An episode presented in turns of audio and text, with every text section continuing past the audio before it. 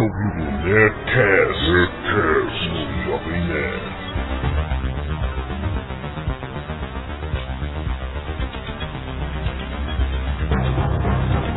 Anda, anda, anda, nerds! Aqui é Alexandre Antônio Jovem Nerd e eu vi Blade Runner pela primeira vez achando que ia ver caça-fantasmas. Coisa horrível. Ah, eu falei, mãe, aluga caça-fantasmas. Ela foi e alugou, alugou o caçador de androides. Foi ótimo. Caramba. Eu botei empolgadaço lá, então, 2019, os gélios tocando. Então, Pô, cara, agradeço sua mãe.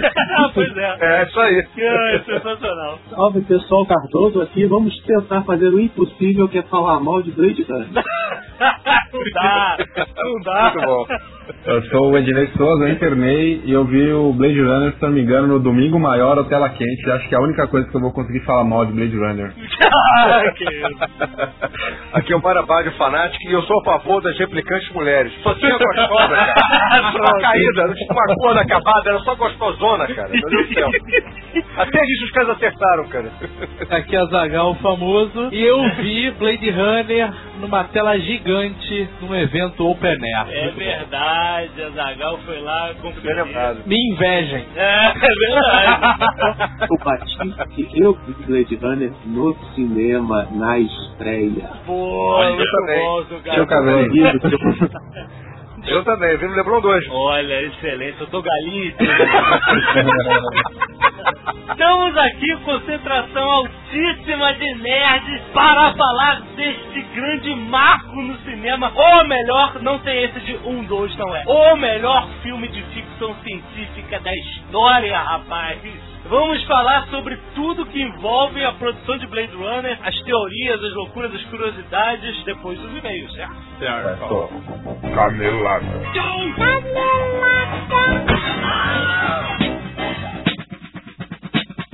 Muito bem, vamos aos nossos e-mails e caneladas Azagal. Vamos. Nós temos recados da paróquia, que agora assim, quando a gente recebe muito e-mail, a gente pega alguns e a gente comenta assim, genericamente. Isso. e o resto a gente lê. Mas, cara, a gente não pode deixar de comentar. Essa semana aconteceu algo impressionante que explodiu a cabeça de todo mundo. Choveu e-mail. Choveu e-mail. Que é, cara, o aumento territorial do Acre, rapaz, que aconteceu. Nós trouxemos até Tucano veio aqui. Nosso especialista, né, em Acre. Aproveitem que é por pouco tempo. Estou sendo vigiado. o que que aconteceu, cara? Diz que o, saiu uma matéria no Jornal Nacional, inclusive, né? Mostrando que o Acre venceu uma disputa judicial territorial se arrastava há uns 26 anos entre o Amazonas e ele. E aí eles ganharam 1.184 quilômetros quadrados, rapaz. Nunca ganhei um presente desse. Os caras pegaram seis municípios amazonenses, cara, 10 mil habitantes. Agora são considerados acreanos, rapaz. How convenient, né, cara? Vocês têm noção que agora o Acre existe? Será? Não, e agora ele existe de fato. O impressionante é acontecer isso justamente É, agora que exatamente. nós denunciamos e pior! Justamente agora que a gente lança uma camisa com um mapa do Acre, É, exa- os caras mudam a configuração do mapa do país pra nos sabotar, cara. Você tá vendo, Azagal? Nossa camisa é obsoleta. É, e agora o que, que a gente Tem, faz? tem que fazer a versão 2.0, né, cara? Agora a gente já mandou fazer as camisas do Acre normais, como eram antes. O que, que a gente vai fazer com isso? Manda pro Acre. Será que as pessoas querem mais uma camisa do Acre diferente, uma 2.0 ou whatever? É, a gente podia pensar em fazer outro modelo, né? depende dos nossos clientes. Você tem que começar a pensar no pessoal que mora em Envida, é, Pauíne, Boca do Acre. Ah, Esses são os legítimos acrianos agora. é Imagina, você tinha um nada lá. É. De repente você pega um pedaço do estado e transforma em, em parte do Acre. Na verdade é o Acre inteiro, né? É verdade. Então o Acre hoje tem 1.184 quilômetros quadrados e 10 mil habitantes. Tem. É isso. Falou tudo. Teve um cara que entrou no meu blog e falou assim: para com isso, seus loucos, eu sou do Acre. eu sou de Nalata, de qual das seis cidades? É impressionante, cara. Como o governo e as instituições privadas de mídia de massa É, conseguem manipular as coisas de uma forma. Criaram, É, criaram, agora criaram. tem população, agora tem pessoas do Acre, Exato. sabe? Agora tem estradas, casas, ci- cidades. Parabéns pra eles, né, cara? é, não, olha só, você não tá acreditando, houve a notícia aí dada por William Bonner. O Supremo Tribunal Federal encerrou uma disputa judicial por território que se arrastava há 26 anos entre os estados do Amazonas e do Acre. Com a decisão, o Amazonas perdeu 1.184 quilômetros quadrados na área da divisa. Seis municípios amazonenses e 10 mil habitantes agora serão considerados acrianos. Tá vendo, rapaz? Olha que merda. Quem mais poderia dar essa notícia? Quem mais? Exatamente. Essa notícia saiu só no Jornal Nacional ou em algum outro veículo? Eu não achei em mais lugar nenhum. Pelo menos no dia foi furo do Jornal Nacional. E o melhor de tudo é que, assim, segundo eles, essa pendência aí da, da- na justiça do Acre com o Amazonas é uma questão de repasse de verba. Olha aí, cara. Vem confirmar a nossa teoria da conspiração. Muito bem, muito obrigado, Tucano, pela sua participação. Por favor, se proteja, vai, vai com calma. Ah, agora todo mundo, tá, todo mundo tem que tomar cuidado, cara. Inclusive comprou a blusa. É verdade. Sabe que mudou aqui o, o- o vigia noturno aqui do, do meu prédio, eu tô, tô meio cabreiro. Podia perguntar pra ele da onde que ele é. Do Acre. Excelente, valeu, querido. Um abraço. E Best, rapidamente, vamos falar? Hoje a gente só fala isso e eles já sabem. É, estão já- adestrados. Você vai lá e clica e vota. Se você já votou, você vai de novo, né? Não precisa dizer mais nada. Gostaríamos de agradecer ao Gaveta, de 29 anos, do Rio de Janeiro, que mandou um e-mail pra gente dizendo que ele correu a maratona Super 40 com a camisa do Jovem Nerd. Mandou uma foto, tá aí no post pra provar. Ele disse que pra você correr é bom você estar com uma malha né, mais leve, que não, não é bom você estar com a camisa preta né, no sol suando, mas ele disse que valeu a pena. Eu podia ter feito a opção pelas nossas camisas de tecido mais claro, meu É, filho. é verdade. Vamos encher essa gaveta. Outra coisa que eu queria comentar é, que é o seguinte, é, a portuguesa falou que São Paulo era poluído. Ah, E a é galera mesmo, pegou. É uma merda, Não, porque a galera pegou. É uma meta que morram todos. Não, não, no que você tá maluco? Ele tá maluco, vocês sabem, né? Você tá doido. Ele adora São Paulo. cara. A gente adora. leva tudo Olha muito só. a sério, cara. O Nerdcast virou Simpsons. Agora a gente pode falar do mundo inteiro, menos da cidade que a pessoa mora. É verdade, gente, São Paulo. Essa mulher, por que, que ela não veio defender o Acre antes de defender São Paulo? Porque tá falando que essa guerra não existe. Olha só, a portuguesa até depois falou que ela adora ir a São Paulo, mas quando é pra se divertir, não quando é pra ir pra trabalhar, entendeu? Gente, São Paulo é poluído, é uma verdade. Rio de Janeiro é cheio de dengue, é uma verdade. Pronto, não, não se ofendam. Aqui, aqui em Curitiba não tem nada, é ótimo. Ah, é, Curitiba que é ótimo.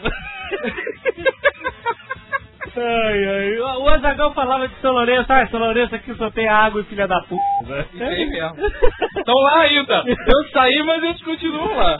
A gente ama São Paulo e a portuguesa também gosta de São Paulo. Pô, Não parem de escutar o Nerdcast por causa disso, gente. Não sejam tão sensíveis assim. Ai, criança de colo, né? Não vou mais esquece porque não vai ser São Paulo. Ai, ai, muito bom. Agradecimentos também ao André Madim, 21 anos de Belo Horizonte. Ele mandou um desenho de Azagal e Alotone. Está aí no post também. Muito obrigado pelo presente. Deixa eu falar rapidamente da nossa loja, Nerd Store, que não vende só camisas, porque elas agora estão esgotadas, realmente não está vendendo nada, acabou tudo. Mas nós vendemos também action figures, Jovem Nerd. Não deixe de olhar lá nossos action figures. Por exemplo, você tem os bust-ups dos Simpsons, Azagal, que são pequenas miniaturas dos Simpsons que você monta. E são baratinhas, cara. Na faixa dos 30 e poucos reais. Também tem o Kratos do God of War. O que, que você tá fazendo que você não tem o God of War na sua casa, cara? Muito Ah, cara, tem muita coisa foda, cara. Tem os DeLorean, puta que pariu, Olha, tá tem coisa boa vindo aí, né, Azagal? Já não Puxa. estamos... Pedido. Caraca, vocês se preparem.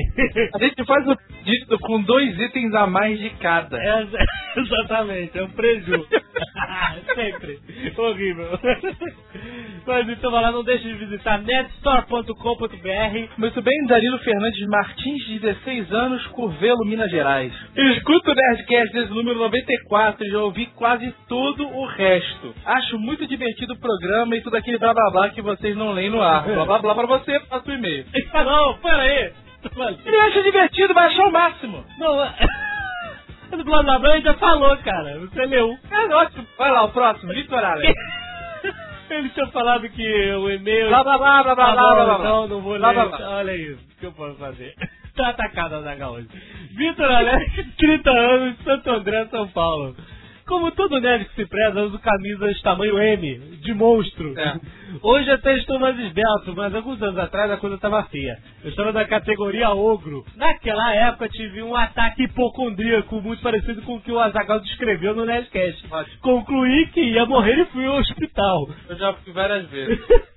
Ai, já estava sentindo dores no peito, braço formigando e tudo mais. Nisso, a enfermeira, que contrariando minhas fantasias era uma tremenda baranga, mediu minha pressão arterial e me olhou estranho. Fiquei mais nervoso. Isso é foda, cara. Você, o cara vai tirar sua pressão É.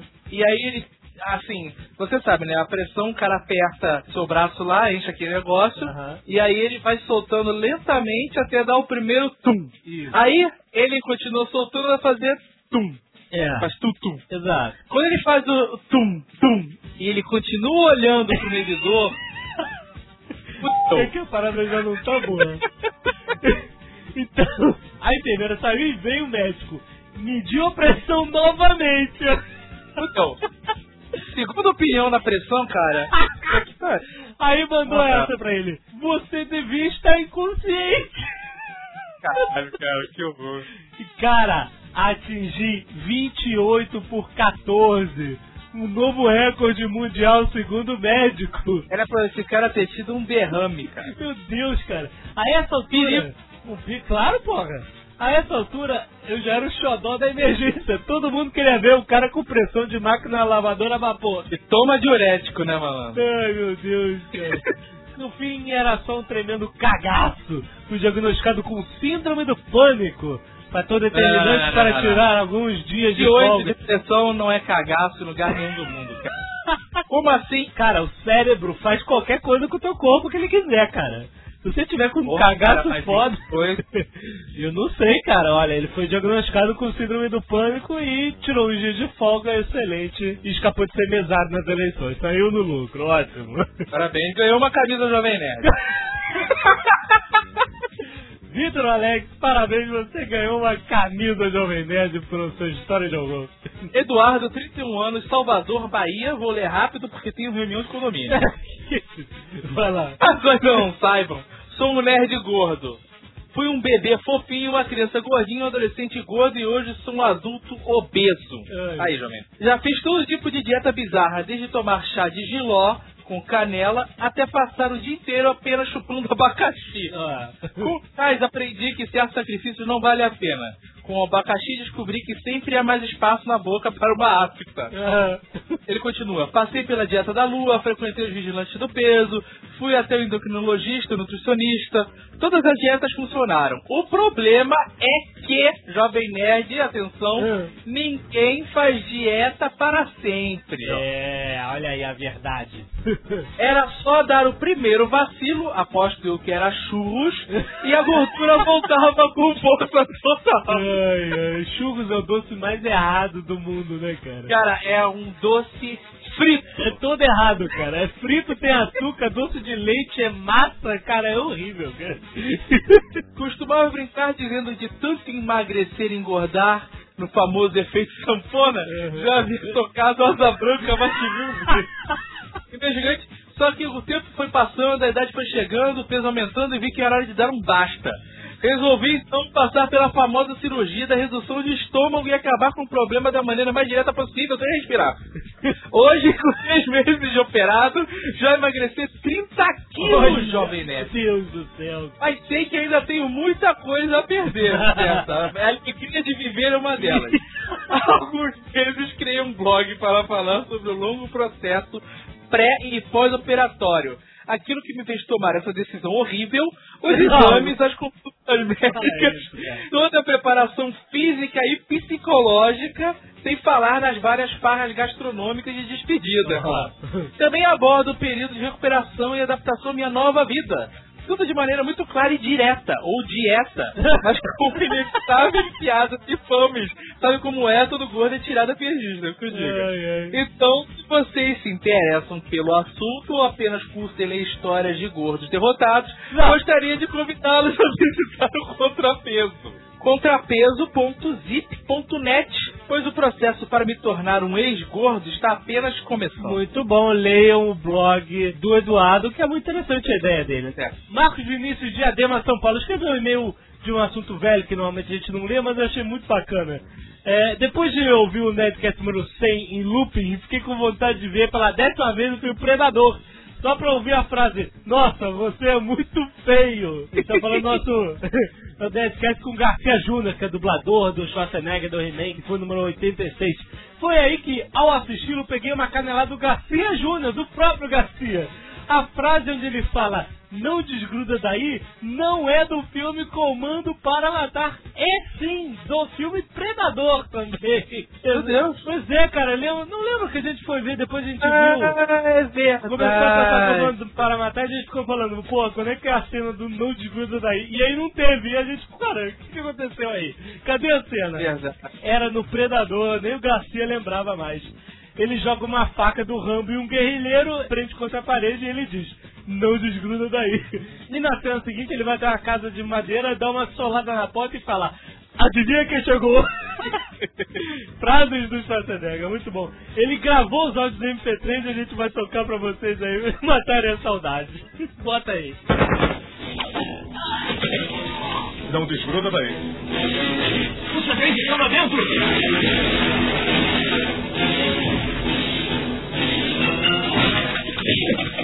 Adivinha quem chegou?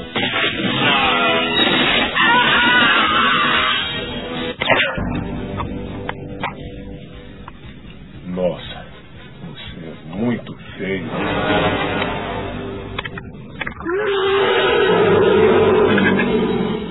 Último e-mail já está gigante, o Nerdcast é enorme, então só vou falar uma coisa. Érica, Ponta Grossa, Paraná, ela é nutricionista. Um abraço, bom Nerdcast pra vocês. Ai, piadinha que só ela vai entender. Érica, muito obrigado pelo seu e-mail. Nós adoramos, mas não deu tempo. Muito obrigado, nosso nutricionista nerd. Um beijo grande no coração. Ai, ai. Hard copy right there.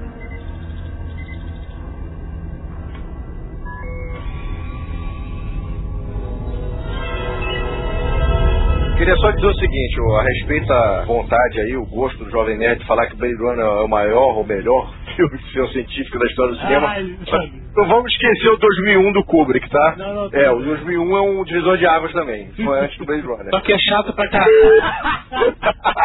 Pois é, tem esse fator. Eu sou suspeito, porque eu sou fã de carteirinha do Arthur Clarke, mas 2001 continua atual até hoje. Quando eu fui no cinema, junto com a minha mãe, depois de vermos 2001, nós olhamos um pra cara do outro e falamos, não entendi nada, mas gostei pra caramba. Eu, cara, quando eu fiz 2001, eu vi no Super Cine, né? Meu E Deus eu não consegui assistir o 2001 inteiro, cara, eu sempre durmo. Termina com luzes e muita psicodelia. E eu sempre acordo com o computador falando Dave. Oi, é? I'm sorry, Dave. I'm afraid I can't do that. Ah, Blade Runner, uma inspiração no livro do grande mestre da ficção científica Philip K. Dick, sempre escreveu sobre esses temas controversos, megacorporações e escrevia muito sobre política e situações imaginárias do mundo da ficção. E o Blade Runner, que era o livro dele chamado Android Sonho com Ovelhas Eletrônicas. Que teve N livros já adaptados para filmes, né? Como Minority Report, é, que mais? Aquele filme ruim do Ben Affleck. Eu acho que eu vi no futuro, não é dele? Vingador do Futuro, é. Tem aquele filme desenho meio doidão também, O Homem Duplo. Keanu Reeves, que foi é, animado por cima do filme, né? É, no Skinner Darkly, chapô, né? Skinner Darkly. Darkly. Tem aquele horrível também, o The Últimos aí do Nicolas Cage, aquele Next, lembra? Exato. Aquele é medonho. É medonho. O filme é medonho, mas Ah, é um, é um conto, né? É um conto dele também. A melhor coisa, a melhor coisa do filme é Jessica Biel. A melhor coisa do filme que falha. Como sempre, quarto, né? eu não consigo- óbvio, né? Todo filme ruim dela, o melhor da cor do filme é ela. Óbvio.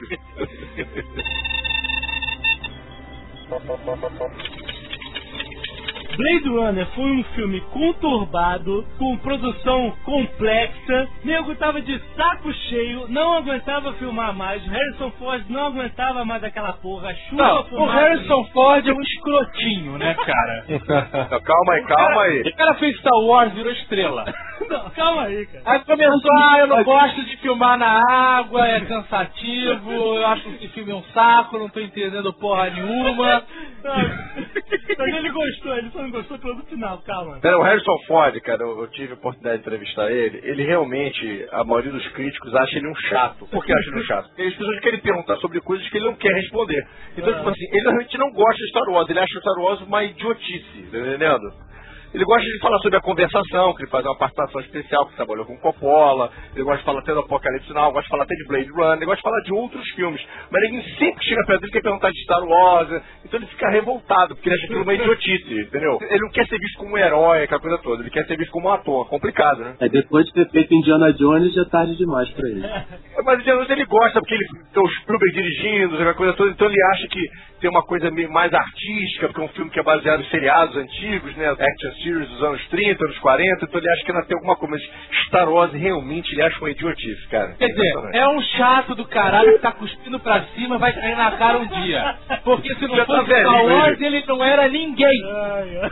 É o papel dele no Indiana Jones e o papel dele no Star Wars, eu também teria vergonha de falar. Por que no Indiana Jones? No Indiana Jones ele é o, ele é o aço, no Star Wars ele é um bundão, cara. É boa. Que isso, Não, caralho? personagem? Como assim? Ah, é, aí. Ele é um diálogo, compadre.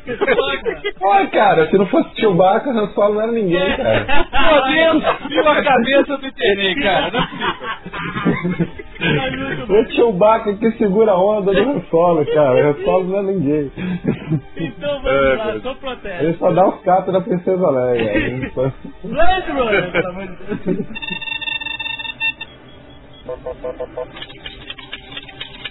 Esses filmes dessa época, da década de 70, de 80, as pessoas que trabalhavam nos estúdios, eles não entendiam os filmes, sabe? Eles achavam tudo uma merda, sempre.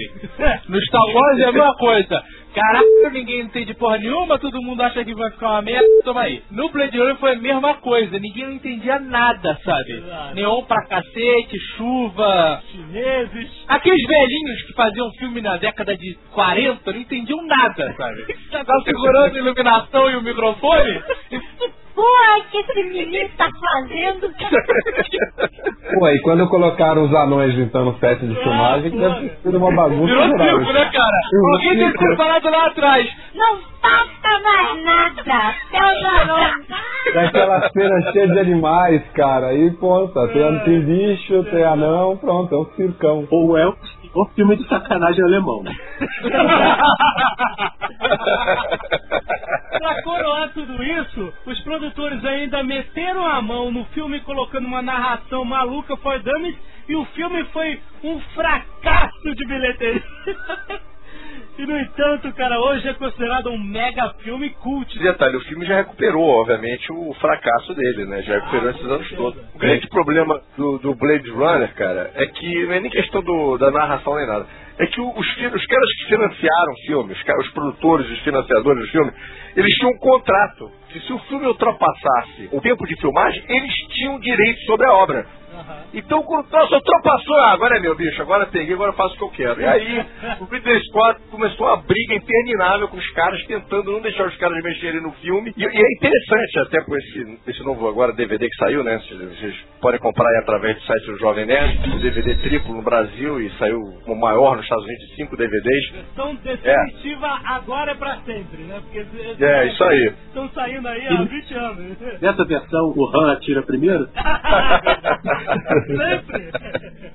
E o que acontece? Vocês vão poder ver que os caras falam mesmo, acho interessante que eles não tentam mentir, não. Mostra o financiador lá falando, olha, eu assisti aquilo, eu não entendi nada, que porra era aquela, sei lá o que, e tinha ia se dar mal, a gente precisava recuperar o dinheiro, e e precisava botar um final feliz, que as pessoas gostam de finais felizes. O cara, o cara admite, ele, tipo assim, ele não tenta fingir, não, não, não, não. Ele admite mesmo, olha, eu não entendi nada, achei tudo uma desgraça, comecei a mexer em tudo, sei lá o que. Então, pelo menos, o cara, pelo menos nesse final de vida, ele tá assumindo que ele realmente cagou o filme inteiro, entendeu?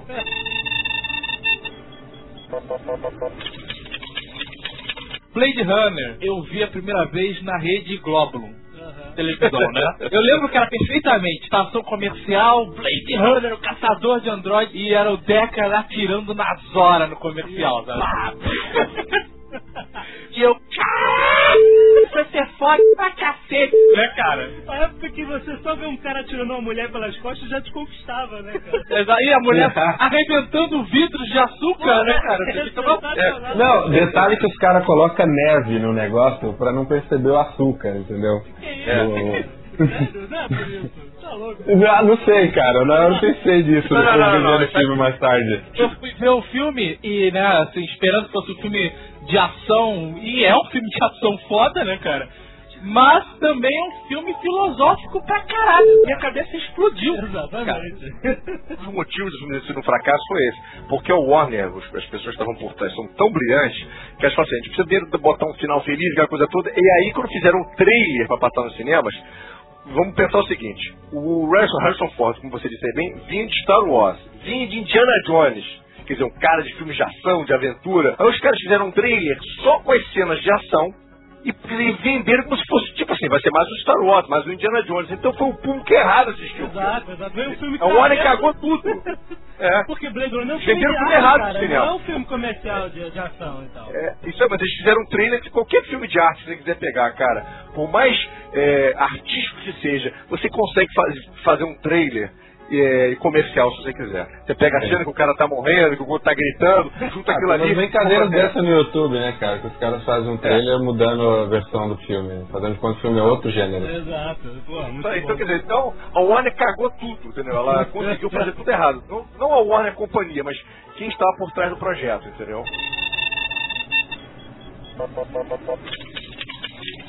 Blade Runner é uma distopia no ar futurista, né, cara? Isso é Caralho, parabéns, Palmas pra ele, né? Porra, peraí que eu tô anotando na agenda aqui. Eu li essa, essa foi a melhor descrição que eu li de Blade Runner e eu faço questão de repetir. Mas é sensacional, porque você tem aquele mundo totalmente devastado, não devastado, não é pós-apocalíptico, né? É o mundo que tá se corroendo, né, cara? Superpopulação, chinês pra tudo quanto é lado, sabe? Propaganda, outdoors gigantes e Deve ser horrível viver num mundo desse, ainda bem que é ficção. Exatamente. O interessante do Blade Runner são os detalhes que, sabe, eles passam meio que imperceptíveis quando você assiste o filme, né? Quando eles mostram a cidade, não tem só um monte de chinês andando, cara. Tem Hare Krishna, tem Cyberpunk, É. sabe? Pô, cara, pô, na filosofia dos caras, os chineses realmente dominaram o mundo já naquele tempo. É, exato. Já imaginaram a população do mundo toda misturada, e aí a maioria era tudo chinês. Exato. Todo lugar que ele vai é chinês, cara. O filme, inclusive, cara, ele é uma denúncia, cara, do, do que nosso amigo Al Gore tá fazendo agora, e que nós estamos caminhando para isso, alguns acham que sim, outros acham que não, foi uma denúncia, porque se você reparar bem, tipo assim, olha o clima que é em Los Angeles. Olha, olha- olha a parte de temperatura, olha como é que as pessoas se vestem. E outra coisa, os animais estão extintos. Tipo, o cara não tá botando aquele Doberman É. porque ele acha bonitinho, ou tá botando aquela coruja porque ela acha a coruja bonitinha. Não, porque não tem mais, nem cachorro tem mais, bicho. Você querendo mostrar, tipo assim, a extinção dos animais, da natureza. Você querendo mostrar isso tudo no filme, entendeu? Que o mundo vai ser uma eterna escuridão, né? São pequenas coisas que eles trazem do livro do, do Ovelhas Eletrônicas, né? Que ele até não comenta, mas que existia uma esterilização da população e aquela mídia de massa gigante. Então ele dá umas. Ele meio que cria só esse clima pra você, né, entender. Inclusive o Philip K. Dick, que recebeu um convite na época de escrever um romance do roteiro do filme, porque o filme é bem diferente do livro. É só inspirado no livro, né? E o Philip K. Dick recebeu um convite para escrever um romance do roteiro, só que ele, que- eles queriam uma coisa meio juvenil. E o Philip K. Dick falou: não, vou preservar a minha carreira de escritor e não, não quero. Só que depois, pouco antes dele morrer, que ele morreu em 82, eles chegaram a mostrar para ele o trabalho que eles estavam fazendo efeitos especiais da cidade, dos carros voadores, da- dos cenários. E o Philip falou: cara, minha cabeça explodiu. Vocês traduziram exatamente o que eu tava pensando. Ele ficou empolgadíssimo com todo o conceito visual do Blade Runner. Eu acho que o Blade Runner, cara, é o último filme analógico de ficção científica. Ah, eles estão é, Ah, as pessoas estão pensando que ele foi feito com computador, Ah. efeito especial. Não, foi feito E na aquele mão. maquete com luzinha? É, Cara, feito na mão. Blade Runner, cara, é um negócio impressionante. Você, se você acha o filme foda, você tem que assistir esse documentário desse DVD especial triplo. É esse novo DVD, exatamente. É porque eles mostram exatamente aquela cidade toda, é um troço de 3 metros quadrados, entendeu? Exato. Aquela Não, é uma maquete, cara. É assim. É, eu imaginei, a maquete com luzinha. A primeira cena, a primeira cena que eles mostram é, é aquela Los Angeles é, toda, né, cidades, prédios lá ao, ao fundo, luzes e os carros vêm e aparece Los Angeles 2019, né? Essa cidade, cara, é toda feita de chapas de metal com luzes cortadas em formato de prédio, dispostas em camadas. E as chapas de metais vão, vão ficando cada vez uma escala menor para você ter aquela noção de profundidade. E você não vê, você vê a cidade, maluco. Não, e mais impressionante, a cidade ela tem aquelas, aqueles, aqueles bolas de fogo, né, que estouram como se fosse uma refinaria de petróleo, né? Exato. Isso não é pós-produção, cara. Isso era projetado durante a filmagem em placas em cima desses prédiozinhos de metal, Porra, cara. rapaz, O é... cara filmava com outra câmera. Foda, hein? Bem foda. E é bem feito E tinha- até hoje, maluco. É bem feito E até vocês hoje. falam desse cenário, cara, eu lembro parecia uma japonesa tomando uma pílula vermelha. E eu ficava o filme inteiro achando que aparecia a japonesa envolvida no, no- na trama lá. E vai embora e não acontece nada, não parece nada, é só propaganda. Ah, é propaganda. E essas pessoas que fizeram isso, cara, elas não eram técnicas, não. Tipo assim, não existia um departamento como hoje em dia existe, um departamento de efeitos especiais, não. Eram pessoas que eram que trabalhavam com cinema, obviamente, mas iluminadores, pintores, pessoas que trabalhavam com cinema artesanalmente. Não tinha uma equipe de efeitos especiais. Acabou se tornando uma equipe de efeitos especiais. Mas os, os profissionais contratados para isso, eles tinham outras funções, eles tinham que ter criatividade para poder justamente dar soluções para aqueles problemas. Diferente hoje em dia que tem uma equipe específica de, espe- de efeitos especiais. Parada muito maneiro que é, eles pegaram várias coisas também emprestadas pra fazer os filmes. de outros filmes. E se você reparar, tem um já frame, me lembro. tem um frame, tá aí no link do post, presta atenção, que aparece a Millennium Falcon como um prédio, cara. você tem noção. Você vê a Millennium Falcon, né? Eles pegaram lá um modelo da Millennium Falcon, tascaram lá e botam um monte de prédio você nem percebe, mas se você reparar na imagem, você vai ver aí. Tem uma outra mais interessante também, o topo da delegacia era uma das naves do contato imediato de terceiro grau, aquela nave Sim, final. sim, era um Nossa. pedaço, muito maneiro, cara. Eles vão, vão aproveitando. Esse aspecto artesanal, assim, que o Mário falou desses filmes, né, cara? Que hoje em dia ele só pode ser representado com o Senhor dos Anéis, que teve esse esmero tão parecido, cara. Era impressionante dos caras fazerem, sei lá, 17 carros, sabe? É, de verdade, Futurista, sabe? Não, não eram, eram, não eram maquetes ou miniaturas, não. Fizemos tantos carros, sabe? E construir cenários de rua, pensar como é que vai ser o parquímetro do futuro, sabe? O designer de produção, ele de- não só desenhou o parquímetro do futuro, mas como ele inventou uma história. Se o cara não pagasse, o cara tomava choque, morria. Caraca, isso não vai pro filme, mas o cara desenhou o parquímetro e ele tá lá, entendeu? Faz parte lá do universo Blade Runner. É, o o parquímetro tinha personalidade, né? Tinha background. Exato, tinha background, do parquímetro.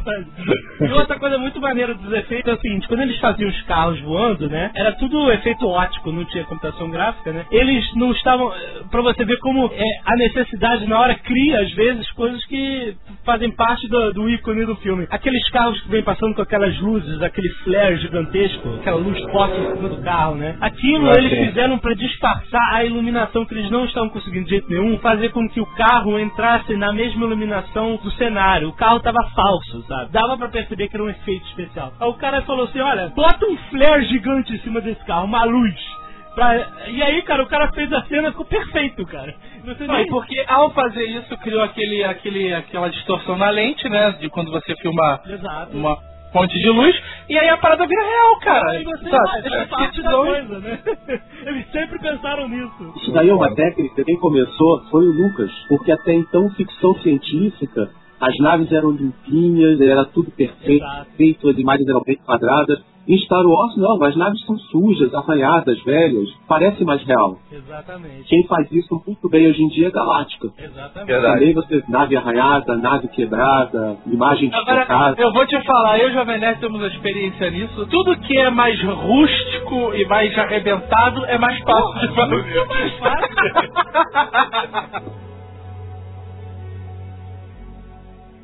The tortoise lays on its back, its belly baking in the hot sun, beating its legs, trying to turn itself over, but it can't. Not without your help. But you're not helping. What do you mean I'm not helping? I mean, you're not helping. Why is that, Leon? They're just questions, Leon. In answer to your query, they're written down for me. It's a test designed to provoke an emotional response. Shall we continue? Describe in single words only the good things that come into your mind. About your mother? My mother? Yeah. Let me tell you about my mother.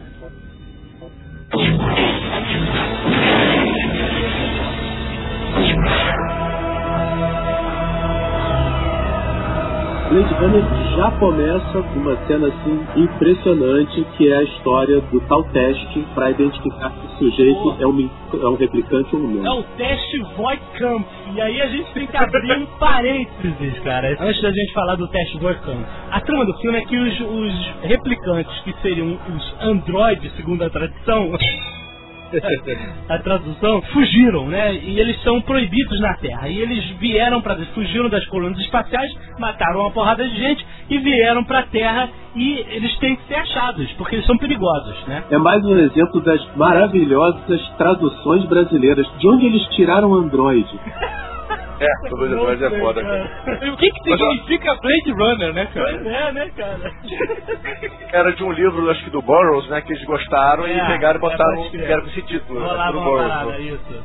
Eles vieram pra terra atrás do criador. Sim, sim, mas é, o que eles sabem é que dois morreram tentando invadir as indústrias lá do, do Tyrell, né? dele. Tyrell Corporation. Morreram elo- eletrocutados. Na verdade, que era um morrer eletrocutado, ninguém sabia do outro, mas depois eles fizeram uma correção, etc. Whatever. Mas o fato é o seguinte: o conceito do que é o replicante não fica exatamente, exatamente, exatamente, exatamente claro no filme. A gente tem que conjecturar um pouco, porque a gente tem que dizer aqui que o replicante não é um robô, que muita gente acha que são. Pelo que parece no, no filme, o replicante é como se fosse um, um tipo um clone, com uma data de validade. Exatamente. O replicante, ele, ele é uma construção biológica. Ele é biológico, ele não tem máquina. Ele é engenhado, artificial. E por isso ele é, tipo, programado para fazer tais coisas. Esse faz isso, aquele faz aquilo e tal.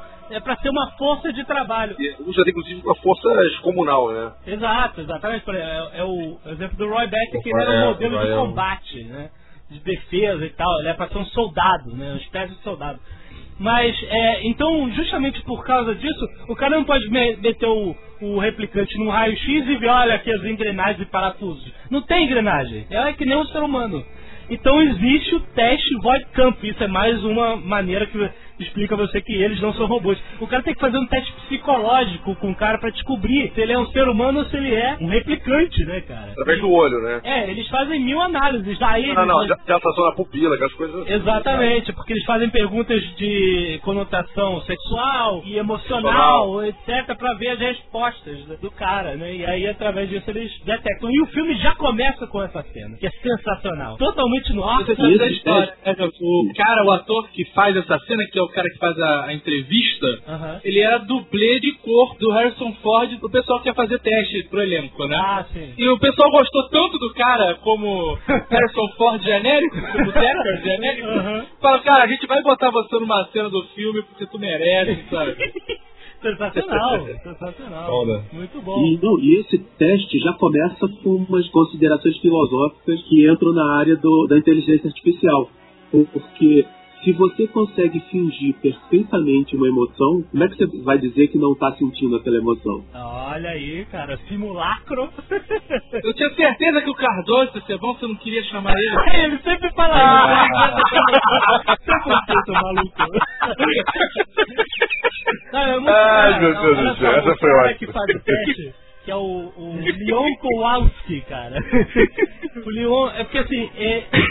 Não, o, não, o Leon, cara, o nome do ator é Brian James. Sim, mas o saber. personagem é o Leon Kowalski. Que Kowalski é um sobrenome espetacular, tem pra qualquer tipo de personagem. Esse ator Brian James sempre fazia bandido, né? Ah, Ele lógico. Fazia bandido. né? Aquela cara, né, meu? Ah.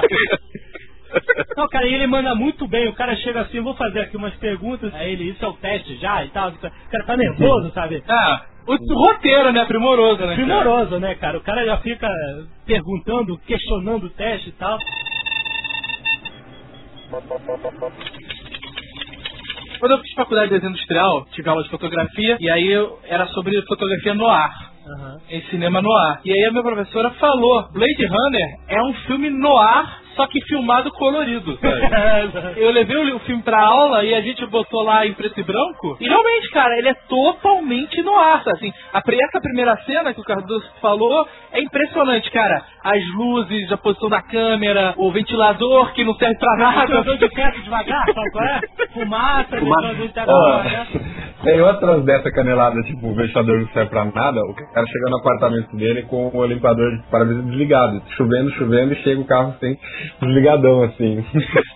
Mais uma prova que o Decker era um replicante. Ele consegue enxergar a. Então, pô, esses conceitos visuais, cara, do filme são absurdos já. né? Você vê o filme no ar feito com aquela maestria, Ridley Scott, só ele mesmo pode fazer essa coisa. E futuro, né? Não, não, detalhe, nós o detetive, né, que vai, que, Exato. que tá procurando isso, daquela maneira, aquela roupa, só faltou um chapéu, né, é bem Philip Marlowe, né, que é o personagem do Totalmente. Falcão Potente do Humphrey Bogart, né, é, bem, é bem estilo do Humphrey Bogart, tanto que quando eles fizeram o personagem, eles pensaram até no Robert Mitchell, né, que é um ator que fez muitos filmes no ar nos anos 40, e até chegaram a pensar no Robert Mitchell, só que, tipo assim, ele tinha até um, ele até tinha um pouco mais de idade, mas ele caberia nesse tipo de filme, né, pra fazer, fazer o papel que foi depois caiu pro Harrison Ford, então eles pensaram no Robert Mitchell. Ô, ô Azaghal, você lembra dos nomes que eles eh, consideraram pro Decker, no, no que aparece Ah, depois, eu me lembro de cor, cara. Eles pensaram no Alpatino, Al Pacino, Dustin É, Hoffman. Nick Nolte. né, cara? É o casting deles também tem sempre os mesmos atores.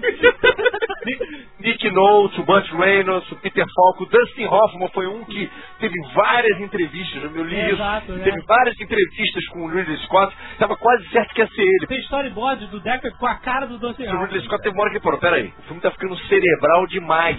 ele, tá ficando- ele tá perdendo exatamente, tipo assim, o filme começou a se, com a chegada do Dustin Hoffman, que eram como o próprio Al Pacino e tudo mais, que são atores que começam a dar muito pitaco no que está sendo feito, são, são atores que participam, eles não só estão lá para atuar, né? Eles dão sugestões e tudo mais. O filme começou a mudar o roteiro. E aí o Ridley Scott achou melhor parar e dispensar o Dustin Hoffman, entendeu? Aham. E aí foi a sugestão do Harrison Ford veio justamente do Steven Spielberg. Eles ligaram pro Spielberg, que começou a sondar o nome dele e falou assim, olha, pode botar o homem, porque o homem já é um astro. Palavras do Spielberg, o homem já é um astro e eu acho que ele encaixa no personagem. O Harrison Ford, o problema dele com o Ridley Scott, que as pessoas acham que eles brigavam, brigavam não é isso. Tem Ele aquela é chato pra do- caralho, cara, é simples.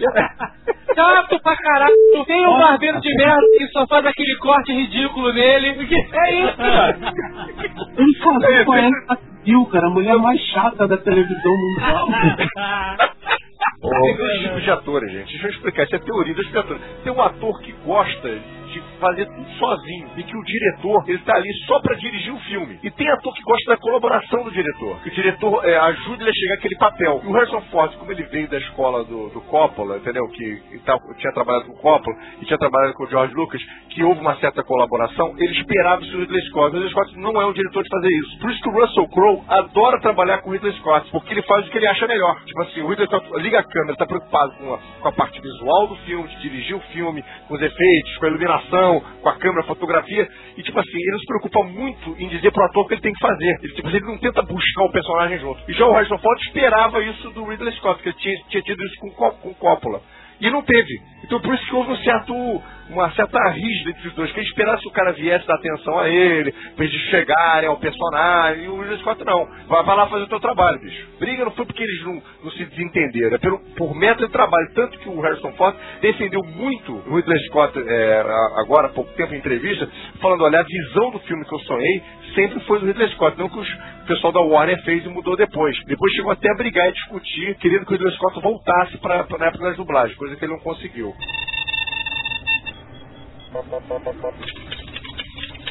Os replicantes tinham vários modelos e os modelos Nexus 6 foram os que fugiram. Mais avançado. É no top de linha. E o legal é que, assim, cada um tinha uma coisa, né? O Leon Kowalski, por exemplo, era tipo um frentista nuclear. A Zora, que era a mulher que dançava com a cobra, ela era assassina, né? Especializada em artes marciais, o cacete e tal. Eu queria, eu queria que ela me assassinasse e pegasse a minha cobra. Isso sim.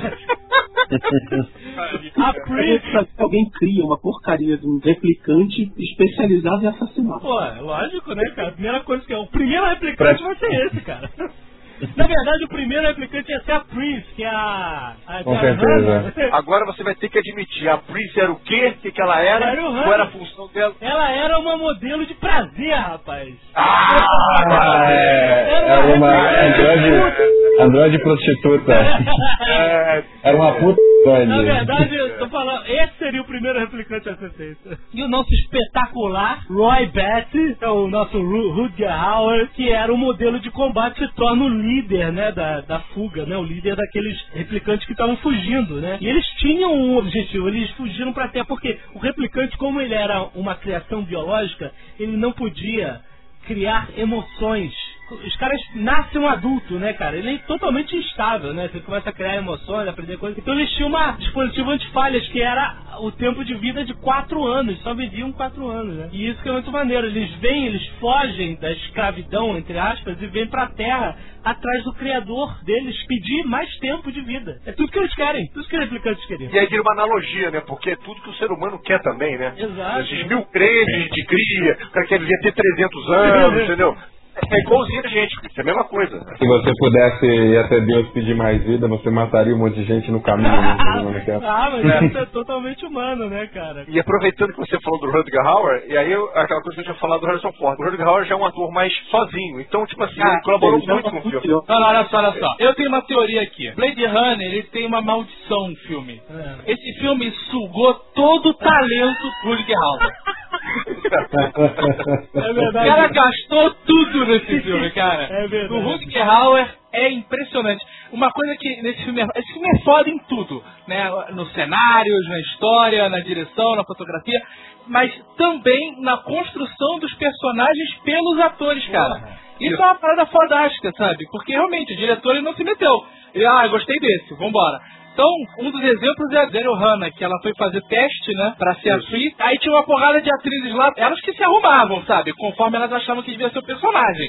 Então, a maioria tava de Barbie, sabe qual é? E ela foi toda louca, botou a peruca maluca, pintou a cara, sabe? Pintura nos olhos é inspirada no Nosferatu, que ela mesmo disse, no Nosferatu. Aham. E aí ela entrou na sala, cara, e estavam todas as mulheres arrumadinhas e ela é um lixo foda, sabe? E ela ficou, caraca, me destruiu, sabe? Nunca vou conseguir, toma, entrou no filme, sabe? Não, e ela ainda falou que ela sabia fazer umas piruetas, que ela era ginasta, o cacete, aí meteram as piruetas dela no filme. né? Outro ator que também construiu um personagem assim de uma forma absurda, mas que ficou meio que né, de lado, assim, é um, um personagem secundário, é o James Olmos, né? O Edward James É, Olmos, ter faz o. K. Yes, cara, é um personagem espetacular, cara. Não é pouco, não, cara. Mas ele é um grande ator, né? Pô, Grande ator. ele, ele é o capitão da, da Galáctica, de hoje. Almirante Adama. Almirante Adama, exatamente, porra. Então ele fez aquele personagem, cara, maluco, totalmente urbano, né? E usando gírias, fala em um craniano, sabe? Ele faz Um um japonês com chinês, sabe? Ele também. tem uma fala no começo do filme dele que ele fala em húngaro e que, segundo as fofocas aí, quando passou o filme na Hungria,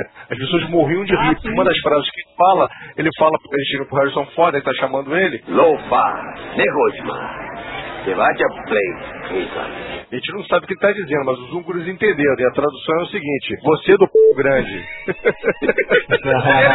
mesmo, é, é sério. Não Foi o que falei, não. Entendeu? Mas é sério mesmo. Você do pau grande. Diz que é, a plateia abaixo rindo disso, entendeu? E aí, isso que hoje em dia é, isso que hoje em dia é fantástico no filme, né? Que cria essa magia. Na época, ninguém entendia. O que que esse filho da p fala? Não entendo porra nenhuma, parece um maluco. De chapéu e bengala? Mas que porra é essa? Várias vezes no filme você acha que o Deckard vai enfiar porrada nele. né?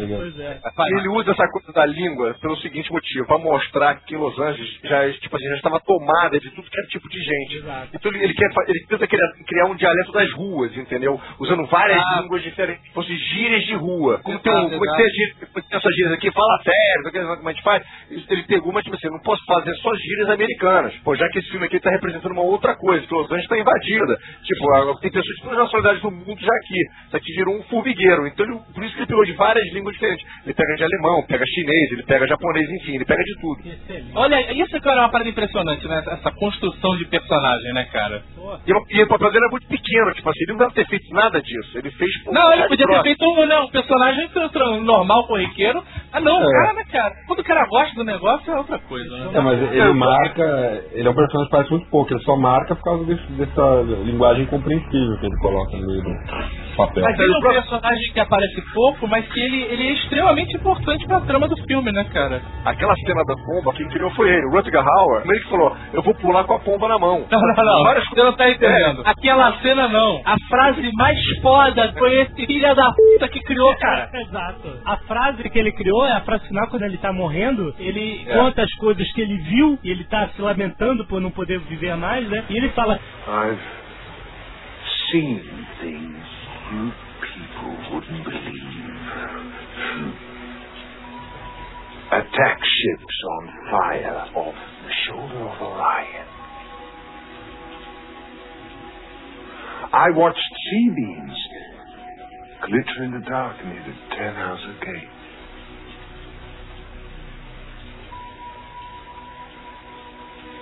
All those moments will be lost in time.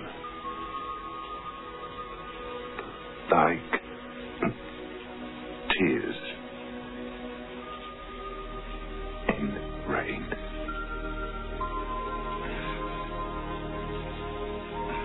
Time to die.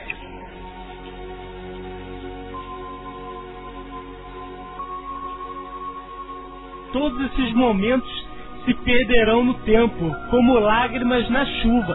Puta que pariu, olha a filosofia do filho da puta, cara. Acabou. Detalhe, Tá falando e que tá puta nesse dele, sabe? Pronto, agora mostra esse cara. Tudo aí. E aí ele fala, time to die, cara. Ele morre, baixa a cabeça e morre. Porra, cara. Você Parabéns pro coisa. cara. Parabéns. Palmas pra ele.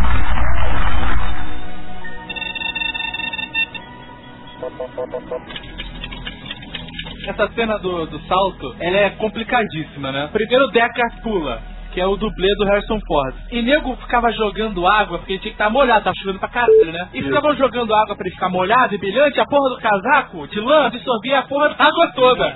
Então, quando o cara foi pular, o casaco pesava 50 quilos, sabe, de água. E No filme ele pula e ele não consegue chegar do outro lado. Ele se arrebenta todo e se segura numa viga de metal. E isso foi acidental. O cara pulou, ele não tinha, não tinha sido segurança, não tinha porra nenhuma nessa época, pulou, falou, vou morrer, vou me fuder, não vou chegar. E aí segurou na parada de metal, sabe qual é? Exato. Ridley Scott falou, caralho, foda, faz de novo.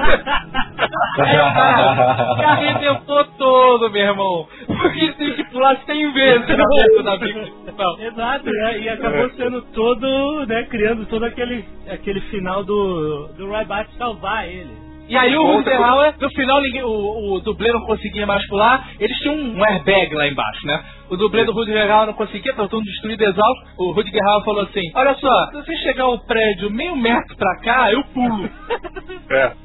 Exato. E aí os caras, beleza, empurra esse prédio, que era de rodinhas, empurraram, ele foi, deu aquele salto de bailarino, puta que pariu, parabéns. Mais uma vez.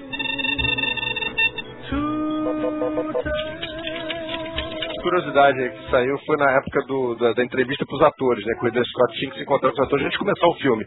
E aí fala assim, olha, tem esse holandês aqui, pô, o cara é bom, o cara, o cara é forte, o cara é grande, não é musculoso. Mas o cara, o cara é forte por natureza, ele tem um corpo de um cara forte. E ele tem um aspecto meio ariano e tudo mais. Beleza, aí o cara chegou pra entrevista. O outro cara chegou vestido com um macacão marrom, fecha de camisa baixa e com um casaco de pele com cara de raposa. E um óculos estilo e com óculos estilo Elton John anos 70. O Scott olhou pra aquilo, olhou pro cara que indicou e falou baixinho na vida dele. É esse cara que vai fazer o, o tough guy do filme, ele vai fazer o fodão, é esse cara. Quer tu vê, o Rutger Hauer ele chegou dessa maneira pra, pra poder conhecer o cara. E no filme, cara, não tem nada a ver com isso, bicho. Pra tu ver, parece um cara foda, machão, que tá porrada pra caralho, quer dizer. Pra tu ver que o cara fez a construção do personagem. É uma curiosidade interessante isso. Viu? O cara chegou vestido lá, cara. Pra tu ver. Eu questiono o Rutger Hauer ter perdido seu talento todo nessa época, porque depois de Blade Runner, logo em seguida, entre 82 e 86, ele fez o Lady Ó, sensacional. o Morph Perde Carona Ó, e o Constantino. pois é, mas, é engra- é, mas ele tinha que ter explodido, né, cara? O cara era... É isso que é parada. depois Não, essa pena, né, cara? Que o cara é muito bom. Em 92 fez Buffy.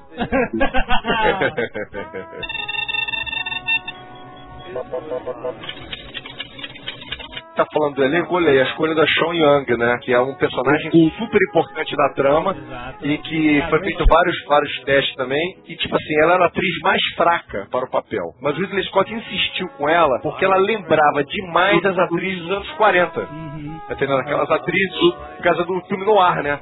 Ela, eh, segundo ele, lembrava muito a Vivian Leigh. Tanto que o cabelo dela, a cara dela no filme, se reparar bem, lembra ideticamente uma atriz dos anos 40. Ah, é uma boneca de 40. plástico. Ele deu essa explicação pra mulher dele. Porque tá ali usando nosso amigo Cardoso aí, que já deve estar sabendo alguma coisa que a gente não sabe. Foi a única atriz que ele deu realmente instruções o filme inteiro. Papai o tempo todo, o filme todo, porque ela realmente faltava um pouco de qualidade nela no filme. Então ele o tempo todo sentava, não, e o Harrison Ford assistindo aquilo tudo, né? Você imagina. Vem cá no meu trailer que eu vou te explicar essa cena. O Harrison Ford ficava maluco pra ir no trailer. Do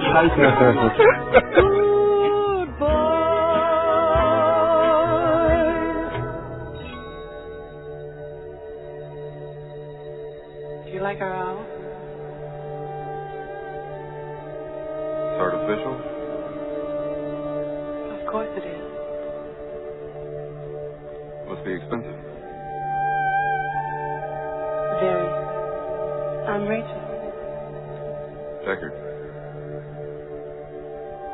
It seems you feel our work is not a benefit to the public. Replicants are like any other machine. They're either a benefit or a hazard. If they're a benefit, it's not my problem. May I ask you a personal question? Sure.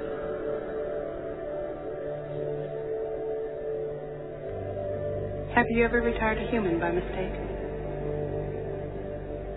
No. But in your position, that is a risk. Is this to be an empathy set? Capillary dilation of the so-called blush response? Fluctuation of the pupil? Involuntary dilation of the iris? We call it Voight Tom for sure. Mr. Decker, Dr. Eldon Terrell. Come, Demonstrated. I want to see it work. Where's the subject? I want to see it work on a person. I want to see the negative before I provide you the positive. What's that going to prove? Indulge me. On you? É, outras curiosidades do filme, com o cara que faz os olhos, tá naquele frigorífico e tal, ele tem uma tatuagem na cara. Ah, é. Se você der um zoom no DVD, dá pra fazer isso? Oh my a God. tatuagem é uma Millennium Falcon, cara. Que isso, cara? Falando! Olha só. O cara fazendo todo mundo comprar o DVD pra baixar da internet, fazer o filmão. Baixar só esse internet, eu vou te falar, cara. Ah. Se não vende no internet shop, pode baixar na internet. Não, eu acho que esse filme é obrigatório ter em casa, porque é um filme importante de mudança de cinema. E pra ver se vocês aprendem alguma coisa, né? Pelo amor de Deus. Vocês podem até achar chato, mas aprendam, pelo amor de Deus. Achem chato, mas aprendam. Se vocês não acham Não é chato, chato, não é vocês- chato. filme não é, É, chato. entendeu? Você não acha chato? E quem tá fazendo faculdade, ah, tem que estudar direito, tem que ler leis, entendeu? É chato, mas tem que saber, entendeu? Tem que saber porque é importante. Cara, essa garo- garotada toda que quer ficar rico trabalhando com informática, cara, não gosta de filosofia. Eu nunca vi É. um profissional bom de tecnologia que não entende lufa de filosofia, não sabe pensar.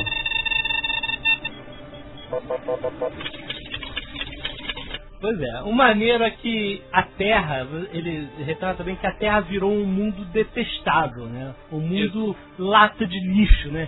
E só Sim. tem, e vocês têm a nítida impressão que só ficou na Terra quem é fudido. E tem uma cena que a Prince tá lá com o Jeff Sebastian, né? Que era o, o- um dos engenheiros lá do Tyrell. E ele era um cara que tinha uma síndrome que ele envelhecia rápido. Olha que loucura, né? É, envelhecimento o Ralph precoce. Mac, o Ralph Macchio também tem. Quem? O Ralph Macchio, cara. Que Ralph Michael, hã? O Daniel San, Karate Kid já foi há muito tempo atrás, ele tá velho naturalmente. Não, teve um filme que ele tem essa síndrome aí de Matusalém, que ele fica velho, Ah, é, horrível. É, então ele é um cara de, sei lá, 28 anos, ele tinha aparência de 25. de 25, né? Uma coisa assim. 25. E a Pris tá lá com ele e, e ela pergunta, você tá na Terra por causa da sua condição de saúde? Ele, ele ah, é, eu fiz o exame médico e não passei, né? Então, deixa você bem claro, né? Isso aliado àquelas propagandas, venham para as colônias espaciais e tal. Você vê que a Terra realmente é a lata de lixo, é a xepa, né, cara? Só tá lá o Essa, um filme que parece, lembra essa. Talvez isso seja inspirado é o Gataca, que o cara faz Exato. teste genético pra saber a gata. Exato. Você vai pro, vai pro espaço estacional, você não tem que ser perfeito. né? Exato, É exatamente. selecionado pela genética. Lá o cara, se você não pode. Ah, você é zoado, fica na Terra. Tá Exato. condenado. É interessante do Blade Runner é que ele tem. É, existe um universo gigantesco nessa história, né? E que ele bota várias referências desse universo, como essa de não poder sair da Terra, vá pra colônia não sei o que lá, é, replicantes que trabalham não sei aonde, e lutam, sabe? Assim, existe um mundo gigante, sabe?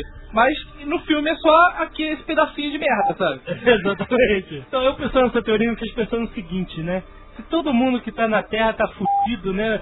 O que Tyrell, que é o dono da mega corporação que faz replicante, tá fazendo na Terra, né? Ah, Cara, porque com dinheiro você vive bem em qualquer lugar. É verdade, é verdade. O cara mora numa mansão foda, né, cara? Aquele Pô, aquela complexo. história, cara. Dinheiro não compra felicidade, mas ajuda a sofrer em Paris. Excelente. Até uma coisa interessante, vocês gostam de simbolismo. Primeira cena do filme que aparece o Decker, né, que tá lendo um jornal e atrás tem um neon, né? Ah, é, e, aquele- e com um símbolo, um símbolo nipônico japonês, que aquele símbolo significa origem, né? Que o filme é sobre as origens, né? As pessoas querendo descobrir de onde que elas são, né? Exato. Qual a sua origem delas, onde que elas vão. Quer dizer, tem esses pequenos lances no filme, né? E esse símbolo É, com as outras Tem uma parada engraçada, cara. Um anúncio de Atari, grandão. Tipo assim, o cara imagina, lá em 2017, talvez o Atari vai ser uma puta companhia. Ah, é. Aparece Atari, assim, enorme. Não, isso hoje em dia chama easter egg, né, cara? Antigamente o cara colocava em ponto final. Hoje em dia um evento. Ah, ai, descobri.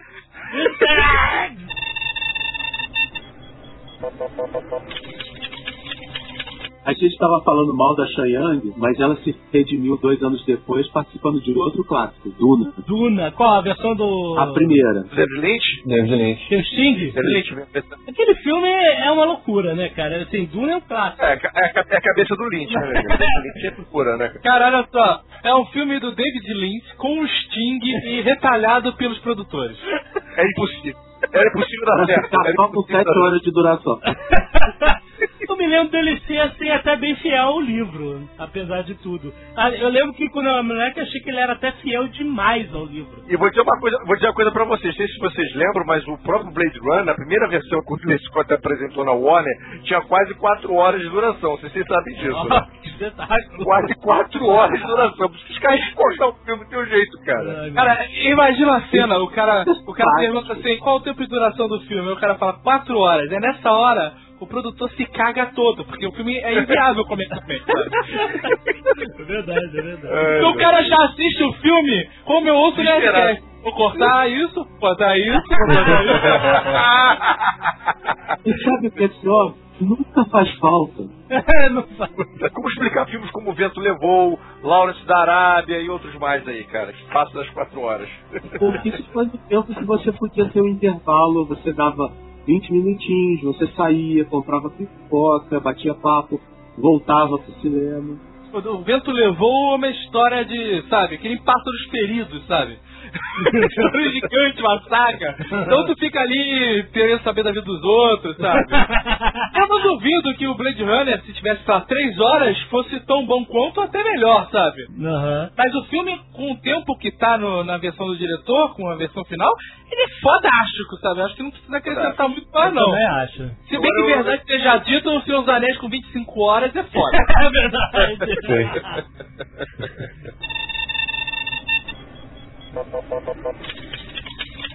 maior discussão envolvendo o Blade Runner, depois de pronto, é o lance da narração ou não narração do filme. Exato. A narração é melhor. É, mas olha, eu queria falar uma coisa com aproveitar essa, esse, esse ensejozinho para comentar uma coisa. Por exemplo, uma das coisas mais irritantes em 300 é a narração também, bicho. Isso eu queria dizer para vocês. Porque o que, que, que é a narração, cara? A narração é justamente explicar aquilo que você está vendo na tela. Cara, Olha só, cara. depende. Peraí, peraí. É. Eu, eu achava a narração de- em off de 300 meio chatinha. Assim, do Blood Runner eu não gosto, realmente. Mas, depois que você assiste Heroes, qualquer...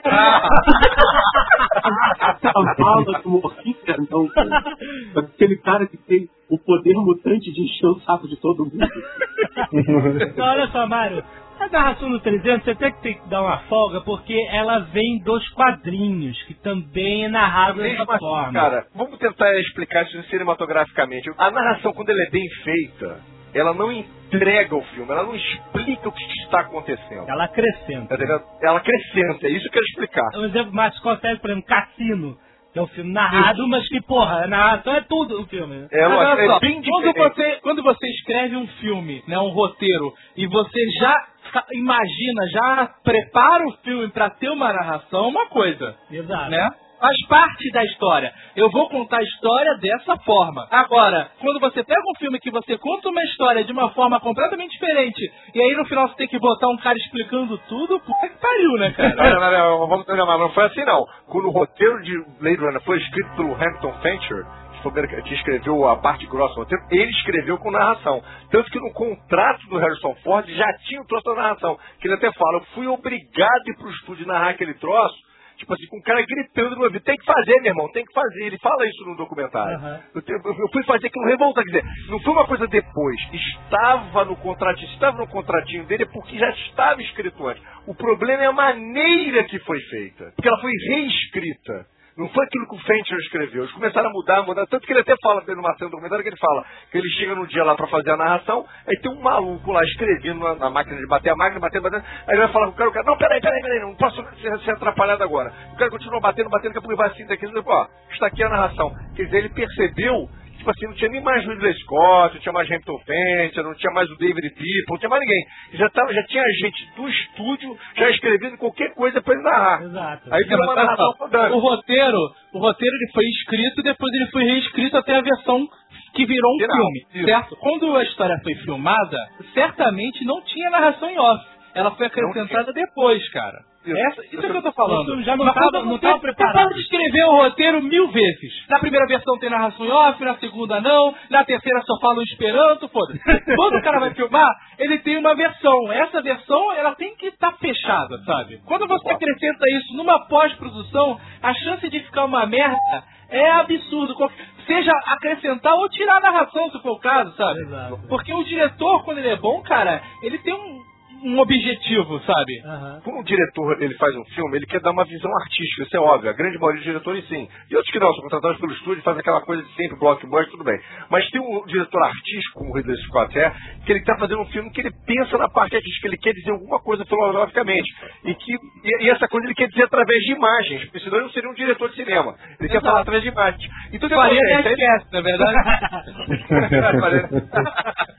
E aí vem um burocrata do estúdio que vê que ele troço, não entendi porra nenhuma. Aí ferrou tudo. Se ele tem o, se ele tem o direito sobre o filme, ele fala, eu não estou entendendo. Então na cabeça dele ele acha que as pessoas não vão entender também. Então ele, ele pede pra mudar. Esse é o grande problema. Gente, é aquilo que o Hampton Fancher falou num documentário completamente. O que importa o Decker é ou não é um replicante. O que importa é a pergunta e não a resposta. Porque a resposta, cada um de nós vamos ter. Exatamente. Cada um, cada pessoa vai ter a sua resposta sozinho. O Jovem Nerd vai ter a dele, o Zagal vai ter a dele, eu vou ter a minha. Mas o que importa é a maneira que você faz a pergunta. E esse que foi o grande problema do Blade Runner em relação à narração. Que eles, que o burocrata viu o filme e falou, não, eu quero a resposta pronta, eu não quero pensar porra nenhuma, tá Exato. entendendo? Tem a cena que você, você nota, cara, que o Harrison Ford faz de má vontade. A voz dele É, tá de má vontade. E tem a, a cena final que é genial, que ele fala, o Roy Batty fala, né? Todos os momentos se perderão como lágrimas na chuva, etc. E morre, né? Ali você tá compreendendo, porra, o cara no fim da vida descobriu o valor da vida, porque ele Ele- salvou a ele vida salvou- do Deckard, né? Que tá tentando matar o tempo inteiro, né, cara? E aí você toma isso, só que na narração ele faz questão de explicar isso. Eu acho que no fim da vida ele entendeu o valor da vida e me salvou por isso. Porra, compadre, corta toda a emoção do filme com essa parada. Então você vê como a narração é falsa, como ela tá ali. E ela afeta, né, cara? Por- Porque você pode assistir e pensar assim, pô, naquele momento ele vê o cara se, se prendendo com tanta força, com tanta vontade à vida, Exato. e ele vê a si mesmo. Tipo, Pô, eu tô aqui tentando agarrar minha última chance de viver, eu tô matando pra isso, e esse cara tem a condição de continuar vivendo ou não. Então, porque vou preservar a vida dele ao invés de destruir. Você É, pode e- analisar de outra forma. E aí, detalhe, é isso que provo- provoca os orgasmos quando a gente vai ao cinema, bicho. Porque tem aquele orgasmo da adrenalina que você sente, que você, porra, espetacular, a cena, o cara pega a lança, mata o outro, sei lá o quê, que é aquele orgasmo visual. Já quando o cara faz esse tipo de coisa, ele, ele tá querendo te dar um orgasmo intelectual. É diferente. Exato. E isso até que o Frank Darabont comenta, tipo assim, eu tô no momento ali de êxtase, eu tô, tipo assim, eu vou gozar aqui. Aí vem aquela narração e interrompe o, Interrompe, mental do cara, entendeu? Que você não vai ter nenhuma sequência é, fantástica de ação nem nada disso, mas você vai ter aquela coisa intelectual de você perceber um detalhe. Caramba, eu estou vendo aquilo ali que ninguém está vendo no cinema e você consegue ver. É um outro tipo também de sentimento que as pessoas têm que abrir os olhos quando for ao cinema, entendeu? E essa cena trata-se disso.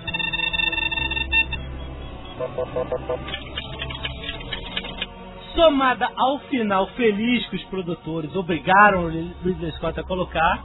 É que o final, o final feliz é demais, né, cara? Porque o filme é todo sombrio Exato. e molhado, né, cara? É feliz mesmo porque eles estão fugindo pro hotel iluminado, cara. Exatamente.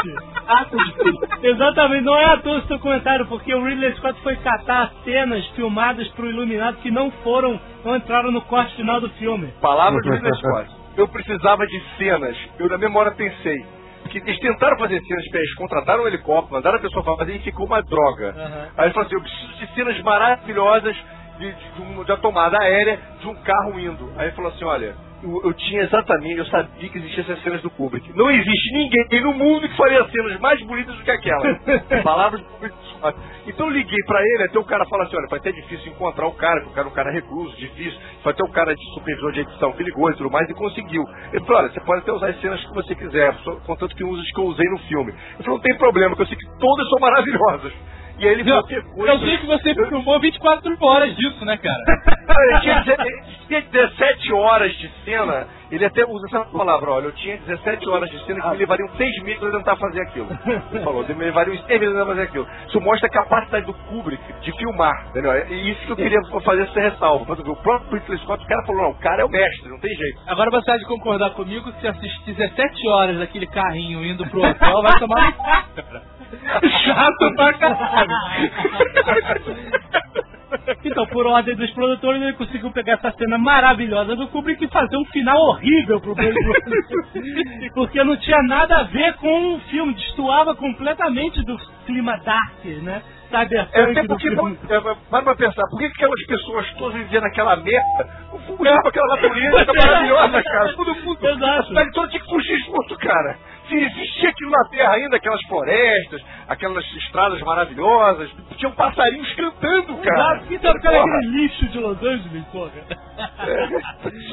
Mas aí ele foge com a Rachel, fica se perguntando, ó, eu não sei quanto tempo ela tem, e quem sabe quanto, quanto, tempo, aí. quanto tempo a gente vai ficar junto, mas quem sabe quanto tempo fica junto. Whatever, é horrível, e aí termina com o final meio light, assim, ah, ele pelo menos ficou junto com ela, né? Como a pessoa gosta de falar no cinema, o mocinho ficou com a mocinha. é horrível.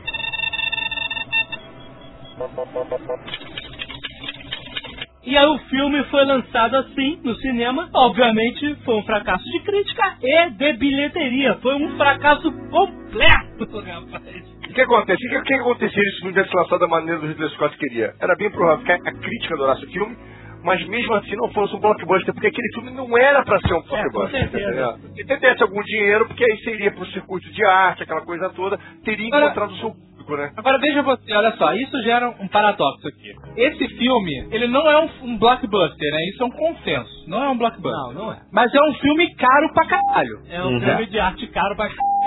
Um filme caro pra caralho tem que ser um blockbuster, porque senão ele não dá É um retorno. suicídio comercial. Ele tinha feito Alien, ele tava com, ele tava com moral, então ele conseguiu dinheiro pra fazer o filme dele, só que ele não, o pessoal do estúdio não achou que ele fosse fazer um filme cabeça, achou que ele fosse fazer um outro É, é um primeiro era uma- um monte de gente tentando matar o alienígena, agora um cara matando um monte de androide. Pronto, porrada, ação, sangue. É, exatamente. Fala isso, o cara vai caçar androides, cara, que irado. Sai dando tiro em robô, sabe? Essas coisas. Quer dizer, o Ridley Scott chegou e falou isso, falou, olha só, vai ser uma espécie de Alien, mas vai ter o cara do Star Wars, vai ser foda, eu vou usar a Falco Milênio, vai ser um absurdo, vocês vão ficar malucos. Aí botou a Falco Milênio no prédio, encharcou o, o, o, o Han Solo. Exatamente. Botou uma mulher. Em vez de carbonite usou água. Ai, ai. E sendo sincero é, com os próprios produtores, o Blade Runner que virou cult, que todo mundo gostou e que, pô, tá na mente de todo mundo, é esse primeiro, com narração, com final feliz e com tudo. Mais ou menos, é porque o filme foi remexido toda hora, né? Quando é que foi a primeira versão do diretor? 92, 10 anos depois, Vitor. 10 anos depois? Tem, tem versão do diretor já em VHS desse filme. Inclusive, deu polêmica justamente por terem mexido. Mas ficou melhor o filme, todo mundo concorda? É, mas Eu concordo, mas, mas, eu concordo. mas ele ficou 10 anos, vê se você me entende, sem mostrar essas mexidas, Sim. isso aí o que o Cardoso falou procede e está completamente com razão. Foi 10 anos, cara, de filme em que as pessoas, pelo menos, adotaram o visual. Uhum. Como um visual, um visual, um divisor de águas. Então, independente de, da, da coisa da história mudar ou não mudar, a parte toda estética do filme, ela, ela se tornou um ícone. Uhum. E as É, pessoas começaram a competir loucamente, entendeu? Então, já virou de, de, de narração, né, cara? é, lógico. Então, quer dizer, então o filme já virou foda, as pessoas começaram a revisitar o filme por causa disso. Isso que ele falou procede. Aí depois que veio a situação de mudar, mudar e tudo mais, aí o filme foi ganhando mais adeptos. Ah, então ele era. Aí tipo assim, se já era foda, ficou mais foda ainda. É isso, né? É, é verdade, é verdade. Ah, o cara foi, foi gerando buzz, né, cara? O filme era cabeça, lançou com um filme de ação. O filme já estava estabelecido e lança uma nova versão arrancando a narração. A gente teve um monte de eventos que fizeram as pessoas falar cada vez mais e mais de Blade Runner. Exato. É, todas, todas as coisas, é, todas as coisas que a gente está discutindo aqui, talvez não Blade Runner não fosse tão difundido, tão comentado se, se não tivesse mexido, tivesse provocado isso.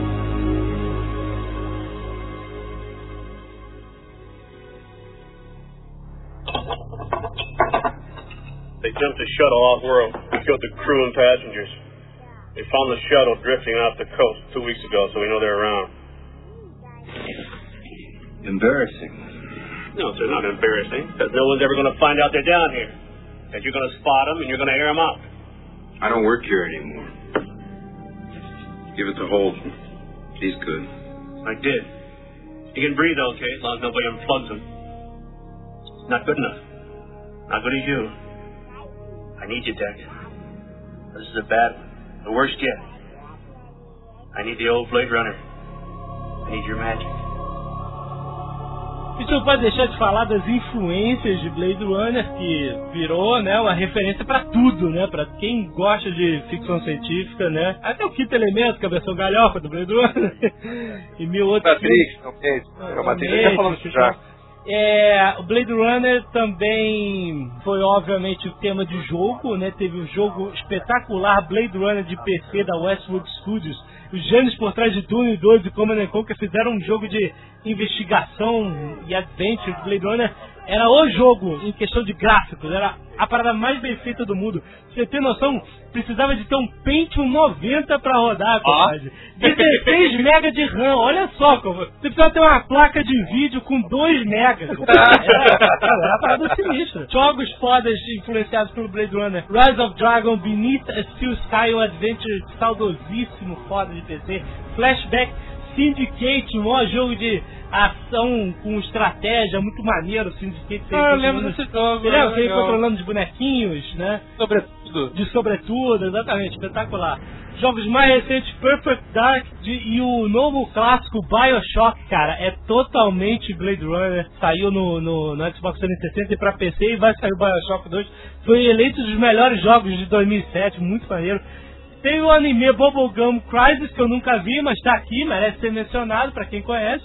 E, Cara, cara, nessa tua listinha o Ghost in the Shell, porra, Ghost in the Shell. Akira, Akira, né? E, cara, nosso RPG querido Shadowrun, né, cara? Não pode deixar de falar. falta também aí também nessa tua listinha incompleta GURP Cyberpunk. Mas Shadowrun é o clássico, muito foda. Sim, sim. Pra quem gosta de Blade Runner, pô, como a gente jogou, era muito bom. E, e era, era nesse que você tinha o personagem Bozo que tinha uma granada vermelha no lugar do nariz? Não, não, esse era um outro jogo que chamava Underground.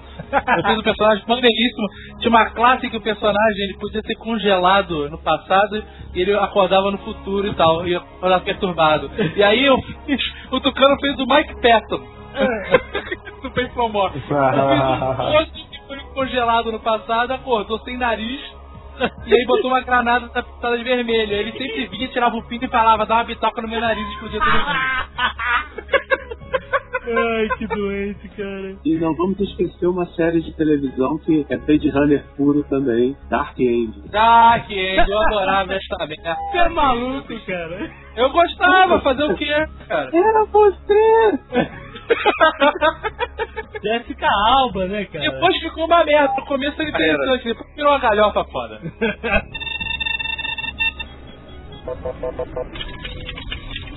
Cara, a gente não pode esquecer de mencionar a trilha sonora espetacular. E pariu, a gente esqueceu isso e ia ser a... Eu me senti muito mal. Eu ia fazer o Kinect só pra falar do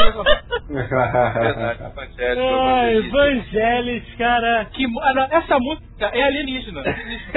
Não é desse planeta, né, cara? É impressionante. Assim, não tem explicação, cara. Esse documentário que é muito foda, que todo mundo tem que ver, comprar, baixar, mas tem que assistir essa merda. É muito bom, cara. O, mostra como o Vangelis faz a trilha sonora. E o cara adora cinema. O cara é um fanático por cinema. Então ele assiste É. o filme, vai pensando e criando a música, cara. Eu acho assim, os músicos são fodas, cara, porque eles conseguem criar paradas do nada, impressionante. sabe? Eles dão E aí, aquele cara, corpo, né, a alma. Ele criou essa música, cara. Não tem, não tem explicação uma música dessa, sabe? Impressionante, cara. Isso é uma epifania. Eu eu só acho estranho na cena do, do piano que continua a música de fundo, né? Em vez de parar pra ouvir o piano. assim. é, continua.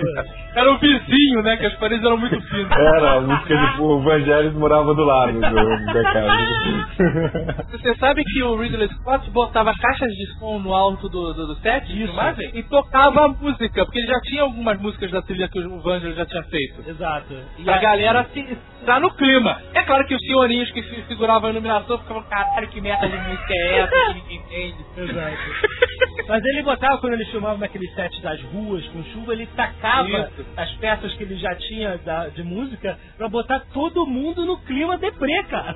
Porque a, Ah, não, é- a música, cara, quando, quando o, o carro vai decolar, você repara que quando os carros decolam, a chuva acaba sempre, né?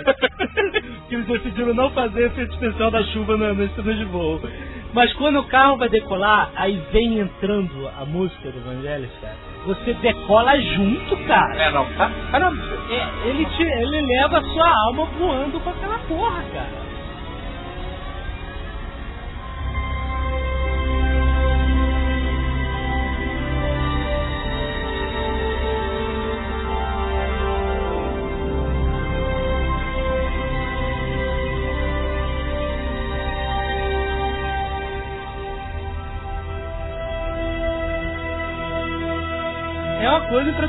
E não vamos esquecer que o tema do saxofone foi por muito Ah. tempo a apresentação da nossa novela na TV Pirata, Fogo no Gato.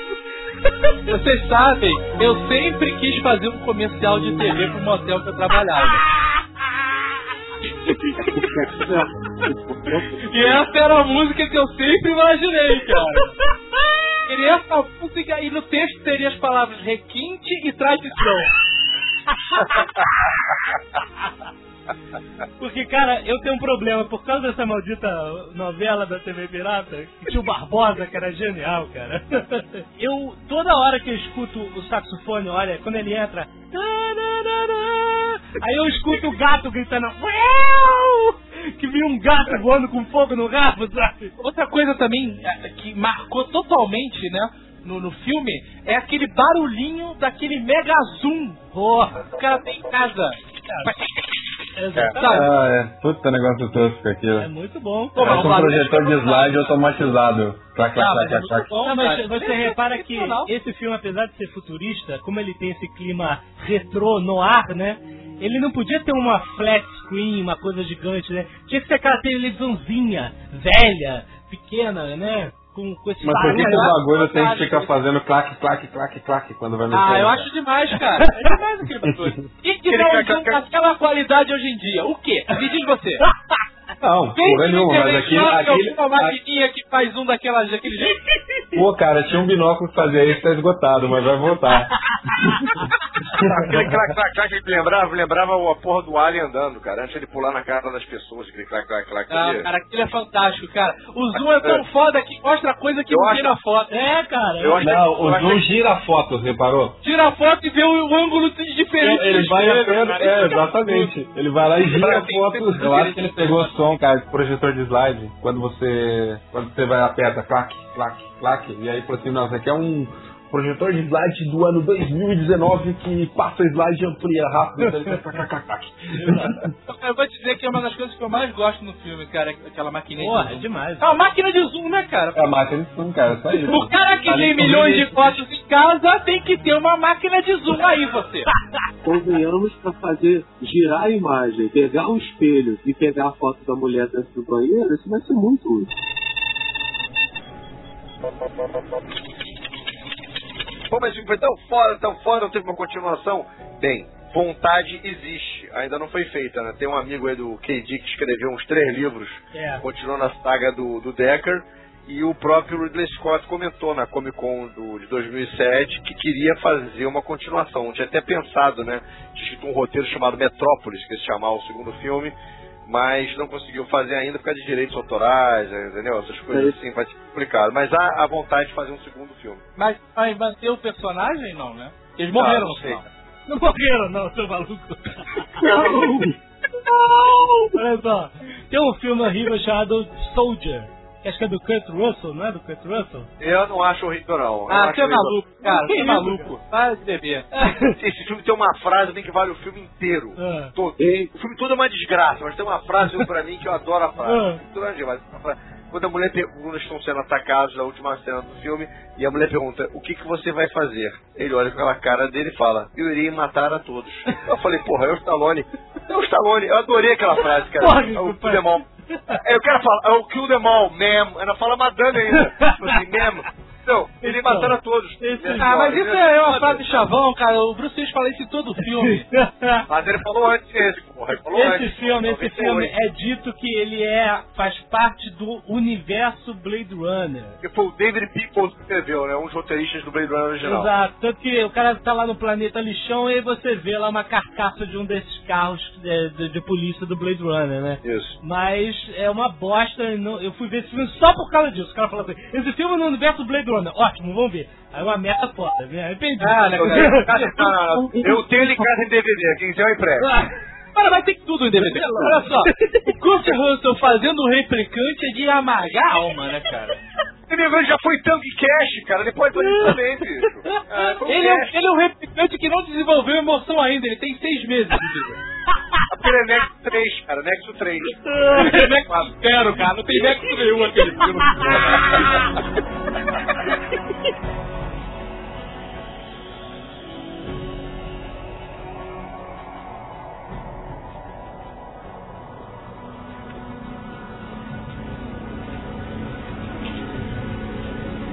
It's too bad she won't live. But then again, who does?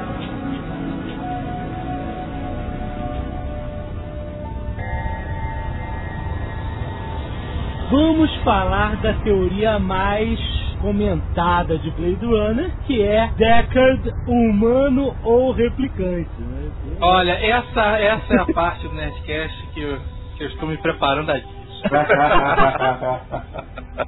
Sempre existiu uma grande discussão, porque não é algo que fica claro. Olha só, antes da gente começar a discussão, a gente tem que estabelecer uma regra simples. É. Só vale o que tá no filme. Ah, porra. E o diretor falou numa entrevista 20 anos depois, não vale. O que vale é que daqui a 100 anos, se alguém assistir esse filme, a civilização humana acabou. Só tem esse filme. O cara vai ter que se basear no que tá no filme.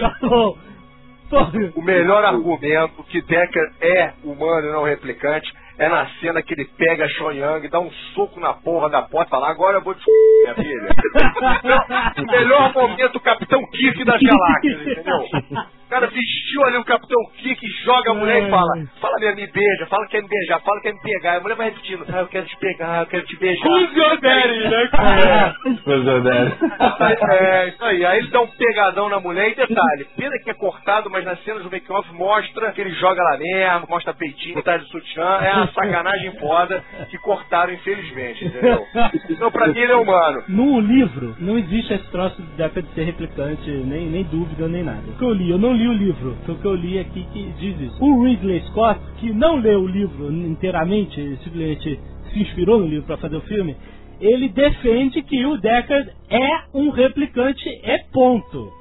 Falou isso, no, no- inclusive no documentário da BBC. E ele tem cenas, ele filmou cenas que demonstravam isso. O lance É. do unicórnio, o lance dos olhos dele brilhando igual os outros, Exato. entendeu? Os argumentos para ele ser um replicante tem diversos, né? Tem cenas cortadas que a Zagal disse que não vale. Não, vale o filme a que tá lá, cara. No final, o Gaff, quando o, o Roy Batty morre, o Gaff chega lá e ele fala: Você fez o trabalho de um homem, senhor. Na, tem uma cena que foi cortada que ele continuava. Mas tem certeza que você é mesmo um homem? É difícil saber quem é quem por aqui. Quer dizer, ele podia também estar zoando o Decker, né? Vai cortar essa cena, porque é uma cena super gay, né? Quem disse você é homem? O cara vestidinho de bengala e com aquela gravatinha. Eu acho cara Ele já tinha feito, ele já tinha feito o origami do cara com p... demais. É, porra. Aquilo ali ia virar um bacanal. Ia ser John Waters dirigindo, não Ridley Scott, né, meu amigo? Aí, porra, deu.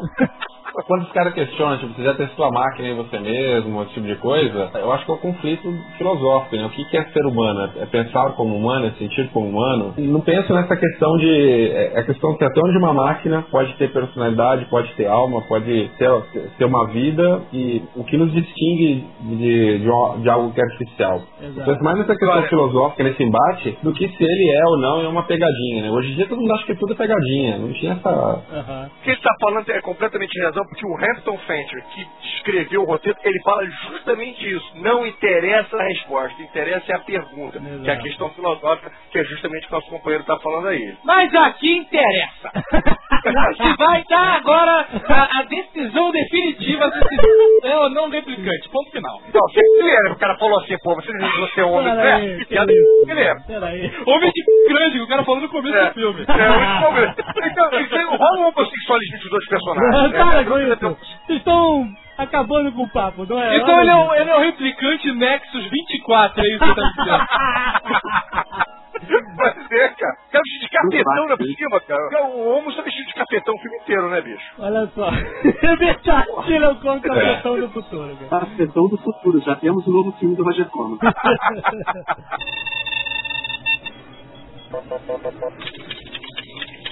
Fatos que levam a gente a crer que ele é um replicante. Fora isso que a gente falou, tem gente que fala que nenhum ser humano ia aguentar eh, ser espancado pelo Roy Batty e ainda se segurar com dois dedos O deslocados. Stallone aguenta esse troço, né, amigo? Ah, eu ia falar isso, cara, que o Rambo, o Rambo aguenta facinho, pô. Beleza, O Rock também, né, cara? Porque mais que o Rock levou de soco na cabeça, bicho, que ter filme.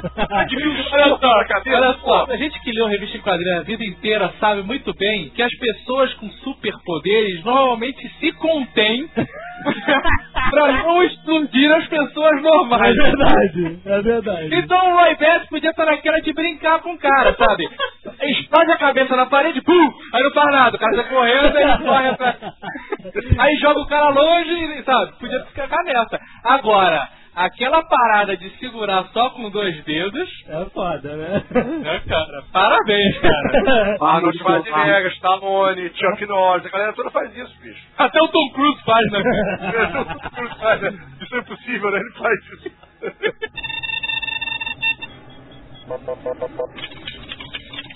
O Decker tem fotos antigas emolduradas em cima do piano. Você co- Jovem Nerd, o cara é um colecionador. O Pera cara é aí. um colecionador de antiguidade. Ô, cara, você. Eu só conheço uma pessoa doente na vida que tem uma, uma moldura na, de foto na casa dele que tá com a foto da pessoa que veio quando ele comprou a moldura. Só uma.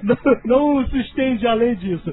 O cara tá em cima do piano dele, que normalmente são fotos de família. Ele tá cheio de fotos antigas. Ele não toca o piano em nenhum momento, cara. Na minha opinião, aquele piano, as fotos, Não, é- de uma vida que ele já não tem mais. Não, cara. então, então não, passado não eu tô dele. falando que ele toca piano, eu tô falando que as fotos que estão em cima do piano são fotos antigas, preto e branco, como se ele estivesse buscando algo, uma memória, uma família, algo que não, não pertence a ele, cara. Não tem uma foto colorida, então o cara tá em 2019. Então você fica meio assim, por ela também ter guardado as A fotos. do piano em 2019 é algo antigo, cara. O piano é conjunto artificial, não é natural. O piano é O seu Santa Pete tava no carro, bateu, morreu a família toda, só sobrou ele, só tinha aquela foto antiga, bicho. E aí? Não, cara, as Pô, são muito toda. São Não, distantes da 2000 realidade do filme. Não, na boa, de 2019 pra foto ser preto e branca, cara, pera aí, a gente tá quase em 2019 e eu tenho foto preto e branco, Não, não. ca- caraca, cara, mas ele só tem foto antiga. Ele não tem uma foto Olha só, dele. Jovem Nerd. Existe uma feira de antiguidade na, na Praça Tá Mauá. bom, tá bom. Se você quiser, Não, você é que você tá. É que gente. Se você tá viajando. tem foto antiga lá pra vender. Você tá achando que é 2119, cara. 2019. Cara, mas daqui a 11 você não tem foto preto e branco na tua casa, cara. Eu tenho. Mas só por foto preto e branco você tem foto Não, sua, não. com a sua família e tal? É, cara, as fotos deles são antigas, você vê as pessoas são antigas. Pessoas antigas, pessoas do século XX. Olha só, você nunca foi nessas cidades turísticas de Tel Aviv? fotos antigas na rodoviária. Ele era um fanático. Todo mundo do filme tem visual anos 80, cara. Todo mundo do filme que era antigo. Olha só. você olha hoje os penteados dos replicantes total anos 80, assim, pô. Você O filme. Tirando a Chonyan, que era penteado dos anos 40, bicho. E aí? Exato. Entendeu? Porque aquilo era o que tava na moda. A Rachel chega na casa dele e começa a tocar piano. Ah, eu não sabia que eu, que eu sabia tocar piano. E tem um piano na casa do cara. Por que não imaginar que são semelhanças de implantes? Eles têm implantes semelhantes. Quem tem um piano em 2019, cara? Quem tem um piano hoje, sabe? Olha aí, o senhor M tem piano em casa, olha mesmo o que você tá falando, cara. Eu sou Tá me dizendo que teu sogro é o replicante. O é meu sogro é músico, mas o cara era caçador de androide, compadre. O cara vai ter um piano em casa? Era o hobby cara. do cara, que não tem hobby também, não tem videogame Não, em casa. cara, isso que eu tô falando. Você sabe que eu vou ter um piano em casa porque meu sogro tem um piano não tem onde mandar o piano, vai botar aqui em casa? Eu sou um replicante agora. Pessoas estão falando que isso são indícios, indícios, não provas. Eu tô achando, Jovem Nerd, que você é um implicante com essa Eu vou, porra. eu vou pegar, eu vou pegar minha Sei, foto sei, lá com minha mãe preto e branco, Ela. vou pegar o piano, botar aqui e tirar uma foto pra você. Eu tô Pra- você Jovem vê. Nerd declara, internet replicante. Estou falando que você vê semelhanças no comportamento dela quanto ao passado e no comportamento dele. Olha só, a mulher parece uma autista retardada mental, cara. o cara. Cara, aí a questão é pra criar empatia, pra provocar o cara. Você, ó, você mata androides, mas eles podem estar muito próximos da sua realidade. Ai, meu Deus. Entendeu? É Tá pra criar bom. conflito psicológico, cara.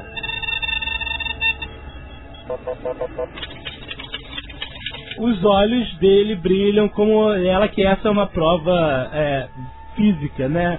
Visual. Não foi cortada a cena, a cena foi Não cortada. foi não, lógico que não, cara. Mas isso, cara, isso é, é controverso porque você bater uma foto, teu olho fica vermelho. Ah, não, você vai. Ah, porra! Não, que isso, cara? Meu olho fica vermelho, eu sou o Terminator. Não, cara, olha só, olho. As máquinas novas que eu tiro foto com redução de red eye no sai vermelho, daqui a 11 anos vão dizer que vão corrigir isso. Olha só, tudo bem. Olha, os olhos brilham dourado como brilham os olhos de todos os seres artificiais, das corujas, dos replicantes e etc. Ok. Essa é a única prova que eu aceito como uma prova concreta e real.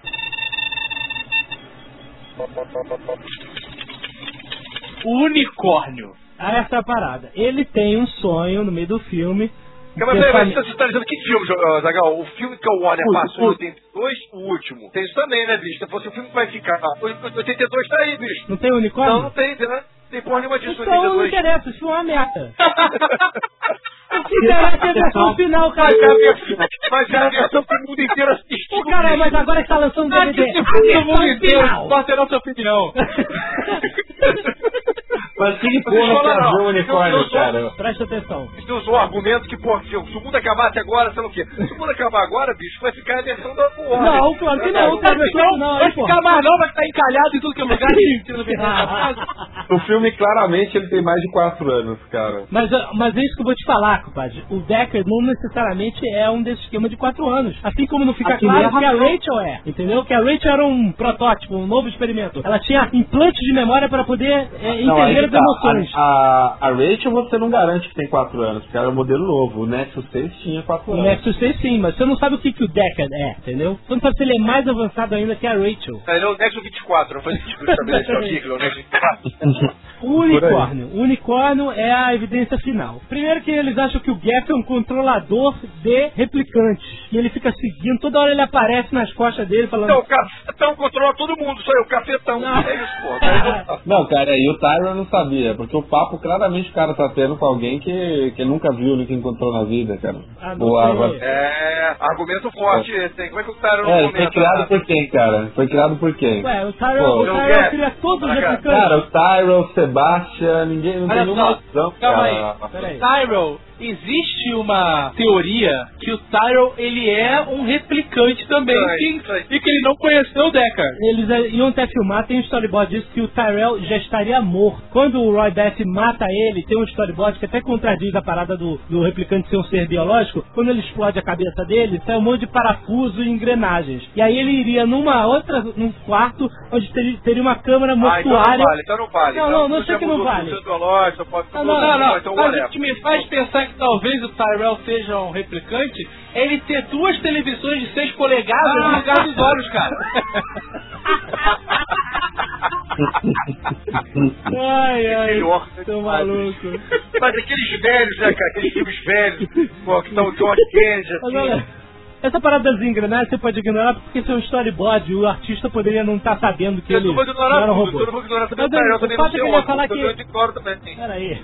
Os caras podem ter tido esse conflito na hora de, de, de planejar a coisa, mas o, o final que saiu é claramente que ele não é, cara. É, é o que Tirar a batatinha todo mundo pira no conto toda hora, pô. Mas olha só, presta atenção, vamos voltar ao unicórnio. Ele tem esse sonho do unicórnio no meio do filme, e é uma parada que fica não explicado. Ó, o que, que é isso? O cara viajou no unicórnio, o cara... E o Gary, que todo mundo, né, toda hora aparece lá fazendo mini origamis, né? Ele faz lá, do- dobra o papel e tal. Era demais. No final do filme, quando ele vai lá resgatar a Rachel, pegar ela no apartamento dele e leva ela embora, ele esbarra num pequeno origami no chão. E ele vai olhar e é um origami de um unicórnio. E aí ele faz um assim, entendi, e vai embora e fecha a porta e acaba o filme na versão nova do Ridley Scott. Não tem aquele final feliz deles indo pro hotel do iluminado. o Gaff era um cara que realmente, por ele estar toda hora seguindo ele e, e se comportar como um controlador, ele sabia do sonho que ele tinha.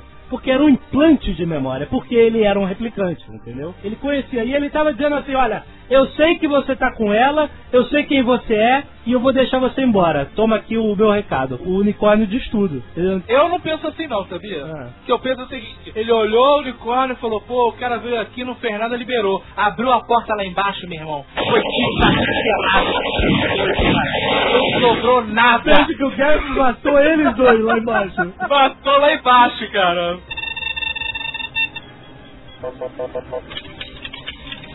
Mas, então, o veredito. Quem acredita aqui que ele é um replicante? Eu sou com o Hampton Fancher, não interessa a resposta, pra mim é a pergunta. Certo. Ednei, Cara, não é um replicante. não é? Cardoso? É um replicante. É um replicante. É, eu acho que o who cares, whatever, sabe? Olha só, Não eu... importa realmente. É, não dá pra saber, cara. É, você tem um signo que são os olhos, né? Uhum. Os olhos, teoricamente, marcam, assim, pra gente que está vendo quem é replicante. Exato. É uma maneira muito mais simples de saber do que aquele teste de John Johnson. É verdade, né? Ninguém pensa nisso, cara. Dá uma olhada no olho aí do rapaz. Bota uma câmera na entrada do prédio, quem tiver o olho dourado dá um tiro na cabeça.